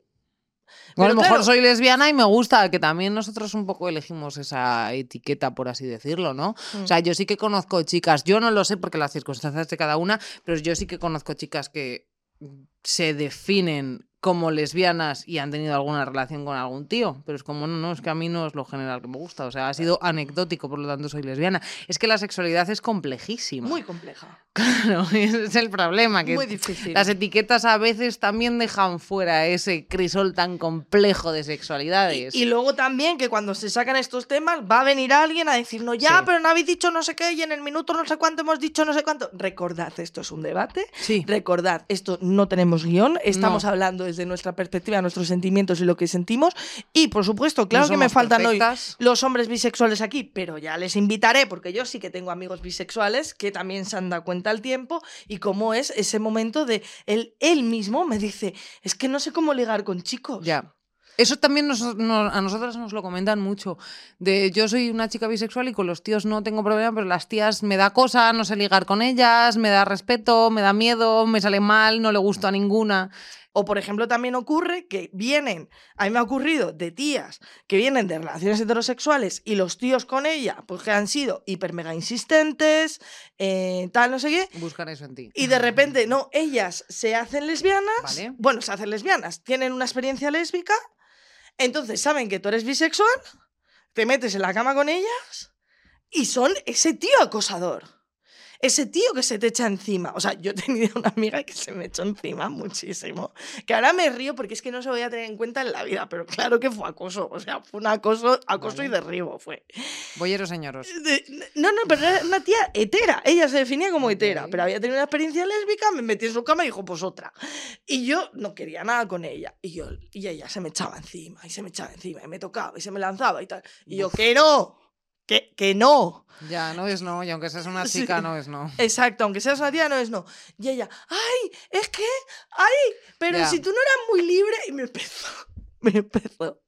Sí, Mucha por el- y mucha hostia, mucha libertad de los cojones, pero luego no te atreves a hacer nada. mañana, iba ella como una, iba ella como una cuba. Mañana voy a hacer un artículo en el que cuento esto. Di, sí, claro, cuenta que has llegado borracha a tu casa y que Penny J sabe que estás borracha hasta las trancas y no se quiere acostar contigo. Por favor, cuéntalo. Cuéntalo. Te lo suplico. A ver, hasta, hasta dónde del suelo se te queda la cara de vergüenza, cariño. Me cago en la leche. Ah. Ya, pero aún así sí, es como, vale, porque es tu colega y luego puedes hablar o lo que sea. Pero también te digo una cosa, tenés un poco de manga ancha, porque esto te pasa con un tío y a lo mejor ya no es tu amigo. Ya, sí, claramente. Sí. No es mi amigo. mm, claramente no. Pero también, ¿sabes por qué? Yo creo que este caso, evidentemente lo, lo perdoné, no lo tengo en cuenta, lo cuento como algo anecdótico. ¿Vale? Lo primero, porque mi amiga estaba muy, muy hasta las trancas. Lo segundo, porque hacía muy poco que la había descubierto. Por lo tanto, asumo que tenía un nivel de confusión en la cabeza que no podía con él. ¿Vale? Lo tercero, porque yo conocía el tipo de relaciones que había tenido con otros tíos. Y lo cuarto, porque tampoco. Se puso muy pesada. Sí. Al final se durmió porque casi se desmaya sobre sí misma. Por lo que Pues, sea. Evidentemente. ok. Entonces, pero sí que cuando, si me lo llega a hacer un tío, el problema que tengo yo con los tíos no son tanto estas, estas situaciones, me parecen horribles, pero es que sé que lo hacen más veces. sí, claro. El problema es que cuando me lo hace un tío, sé que se lo ha hecho más veces a más tías. Vale. Y a mí no hay nada que me duela más. Y, y he tenido que luchar contra eso porque muchas veces, como te digo, está con auténticos capullos que yo, pues es que sé que es un capullo con las tías, es que no soporto. Y yo he tenido peleas con no novios míos eh, de no tengo ningún problema en nuestra Mira el concepto relación. no novio. Claro, no novios. ¿Eres no novio? No tengo ningún problema con nuestra relación. Vale. No tengo ningún problema con esta puta mierda de relación. Lo que tengo un problema es por cómo me entero que tratas a cada tía Vale. por cómo me entero que hablas a cada tía, por cómo te comportas con las mujeres. Tengo un problema con tu misoginia, no con nuestra relación. Nuestra relación no me quieres, me parece estupendo. Quiero venir aquí y quiero echarte la- Quiero hacer lo que hagamos. Pero no soporto enterarme de que tratas así a no sé cuantísimas mujeres. Porque entonces me siento que me estoy traicionando cada segundo de mi vida que estoy contigo. Y no lo, no lo voy a consentir, no, no, no. Entonces sí que por eso con los tíos tengo la, la mecha más corta. Porque sé que no es una locura de un día como ha podido ser lo de mi amiga, que, que estará más desubicada que desubicada que todas las cosas. Sí, hombre, por supuesto, porque además nosotras podemos repetir patrones misóginos Hmm. y machistas, por supuesto, pero estamos repitiendo patrones, no es algo que llevemos intrínseco en nuestra educación, en nuestro crecimiento y casi en nuestro puto ADN. Por supuesto. Y además es que existen violencias entre lesbianas, pero no es lo mismo. Por supuesto que no es lo mismo. Y la violencia machista es, eh, y la violencia de género y el terrorismo misógino existe y son ellos, por supuesto. Claro, porque además es una licencia que les han dado Sí, para sí. conseguir las cosas. Exacto. Y nosotras normalmente es lo que dices tú, es fruto de eh, muchas movidas que pasan que son eh, derivadas de la desubicación absoluta. Y luego también hay muchas lesbianas, como tú dices, que repiten esos patrones que Sí. son ellos, que es lo que llamas las bolleras señoros. Sí. Y claro, tenemos todos, todos, Sí. todos tenemos un trabajo muy fuerte en deconstruirnos actualmente para saber cómo relacionarnos. Porque actualmente yo diría que nos relacionamos de, una, de la siguiente manera. Tú estás en la pista de baile y el tío es el que elige a quién va a sacar a bailar y tú estás muy contenta porque Paquito te ha elegido a sacar a bailar. Y entonces el poder estaba en sus manos. De tal manera que ellos iban a hacer lo que hiciese falta por eh, conseguir ese objetivo, que era ligarse a esta tía. Y entonces se romantiza el acoso Sí. de, ay, te está escribiendo cartas durante 40 años, ay, y me presenta en la puerta de, de tu casa. ¿Cómo sabías dónde vivo, hijo de puta? Ya, ¿Sabes? qué miedito. qué, miedo. Entonces, creo que em, no. Actualmente estamos viviendo un- una ruptura en lo que es las relaciones sentimentales y las relaciones sociales, en las que tenemos que volver a reaprender Sí. a cómo relacionarnos. Sí, estoy totalmente de acuerdo en eso. Sí, porque además es eso, hay tías que es lo que dices tú, se te pueden echar encima, pueden ser muy señoros, pueden reproducir ciertas cosas, pero... em, y hay muchas veces que dicen, no, es que las mujeres también acosan y hacen... Es que no es lo mismo. Y yo me he sentido violentada por tías, por supuesto. Y he tenido eh, ciertos encuentros de decir, oh Dios mío de mi vida, pero no es lo mismo. No. Yo el puto pánico que he sentido con tíos a los que a lo mejor he visto 20 unidades de minuto, no lo he sentido con una mujer nunca. Y a lo mejor ha sido, eh, o sea, yo te, pues eso, yo que sé, conocemos a tías que son muy señoros y que lo mismo están ahí a pico y pala dos años que no te dejan en paz, que te escriben todos los días. No es lo mismo, tío. O sea, yo, a mí una tía no me ha hecho sentir miedo nunca. Que a lo mejor alguien coge ahora de repente y dice, a mí sí, ¿eh? Y es verdad, no estamos sí, diciendo sí, que no haya maltratos, no estamos diciendo que no haya violencias, no estamos diciendo que no haya desigualdades, pero no es lo mismo. O sea, es ese miedo de decir, me puede matar. Eh, o peor, me puede violar y me puede hacer, et- etcétera, etcétera, etcétera. Es que no, no, no, no, no. Y esa punzada que sientes muchas veces ya no es cuando vas sola caminando por una calle a oscuras, no. Cuando sales de un puto garito y el pavo que te lleva mirando tres putas horas sale detrás de ti, es un, con una tía yo creo que no te pasa. Pero también porque eres consciente, es lo que yo decía con mis amigas, ¿no? Cuando te dicen, yo, a mí me cuesta muchísimo ligar, me cuesta muchísimo que alguien me guste, me cuesta muchísimo tener... Aquí siempre digo, ay, qué zorra soy. Mentira, mentira. ¿Me tomo cuatro copas? Sí. Nadie folla tanto como dice, también Claro. te digo, ¿eh? Me- y, y ya sí soy. ¿Me tomo cuatro copas? Sí, me lío con todo el mundo, no tengo ningún Vale. problema. eh, todo el mundo estamos chill, orgías, si queréis, ok. Pero en la vida, que es como suelo estar habitualmente normal, no. Porque me da pereza y porque me da pereza la gente, porque me da pereza las personas y porque me da Sí. miedo. Me da miedo. O sea, si yo, un tío, claro que va a follar muchísimo por Tinder, porque va a entrar a 40. Aparte, es que la broma de sí, sí, sí, sí, sí, sí, que a ti te gusta. La broma de, voy- ¡Unga, unga! Claro, voy a entrar a 40, pa, pa, pa, pa, pa, pa, y de esas 40 que te han dado match, pues alguna ese día lo tiene torcido y dice, vale, no, no va a estar aquí Jeffrey, Da- eh, Jeffrey Hammer, o Dahmer, o como se, eh, como se diga. Me voy a ir a casa de este tío y de perdidos al río. Y no Mando a la ubicación a mi nada. amiga, tal. Pero tú como tía, Sí. te habla un tío y te dice, ven a mi casa. Ven a mi casa, directamente el ven a mi casa. Wow. Y tú dices, "Mm, voy a morir hoy. Sí, me van a matar. O incluso te dice, vamos a tomar algo, pero justo antes te ha hecho un comentario un poco guarro, Sí, dices, me va a violar. sí.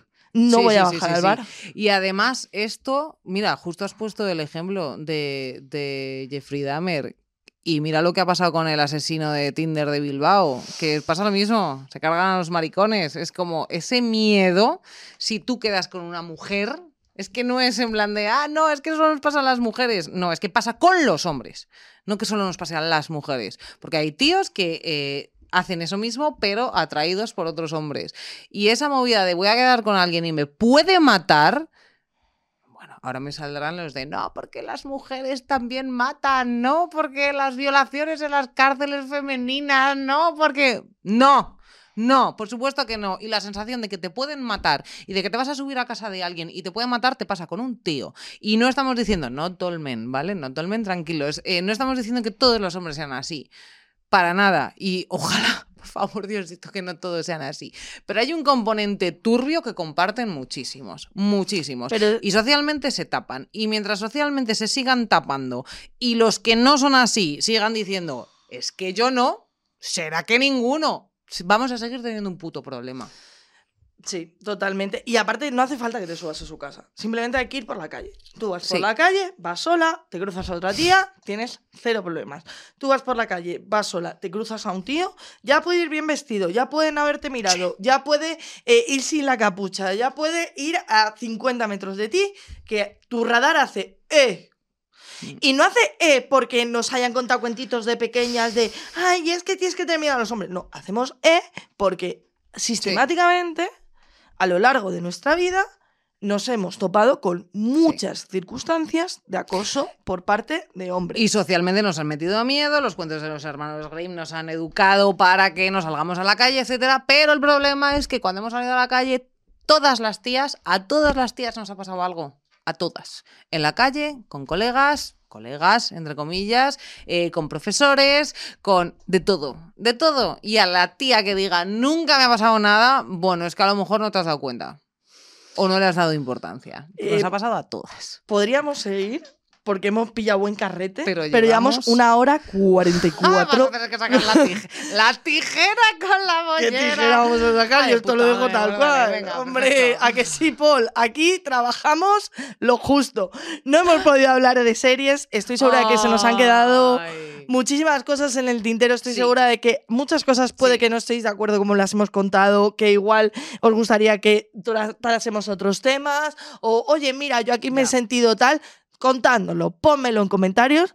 Pero no seas una persona violenta hacia mí, porque te voy a borrar el comentario. No seas una persona que me pida explicaciones sobre lo que digo como si tuviese que decirlo perfecto, porque te voy a borrar el comentario y te voy a bloquear.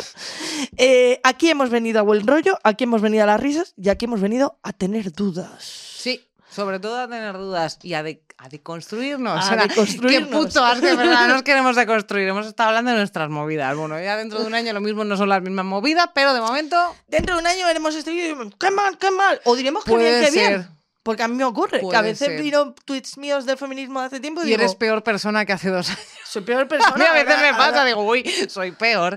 Digo, pero mira la que revolucionaria, mírala cómo odiaba a todo el mundo. Mira ahora cómo no quiere odiar a nadie porque si no tiene, no tiene para comer. Mira, ¿cómo estás aguantando, eh, zorra? Me digo, me digo a mí cómo aguantas, zorra. Alienada me grito a veces. Decepción. Y Luego estoy imaginando delante del espejo así con la capa de whisky. Decepción. decepción, qué malo todo. Me fraude, digo. que eres un fraude. Claro. Pero ¿sabes qué? Me miro otra vez al espejo y digo, tú tranquila, que cuando seas rica, lo quemaremos todo. Un mensaje final a esta gente, ¿quieres? Eh, pues que seáis más lesbianas, no puedo decir otra cosa. Ya está, que ya valió, ¿no? Que ya hay que ser más lesbianas. Menos bollodrama, más lesbianas. Menos bollera más lesbiana y por aquí dicen orcas sí, humanos regulín. Oh, grandioso. Muchas gracias. Muchas gracias, esta ha sido la buena turra. Nos vemos el martes que viene, los jueves en, en YouTube, en Spotify y en todas las plataformas. Su, también odiamos a Cristiano Ronaldo, pero no podemos Sí. evitar decirlo. Uh, pero además es, es apropiación. Es apropiación. Es como nos llamamos bolleras y hacemos. su. Última apropiación. Lo, lo, lo, lo, lo, lo, lo, lo, lo, lo. Has escuchado La Buena Turra, un podcast producido por Subterfuge Radio.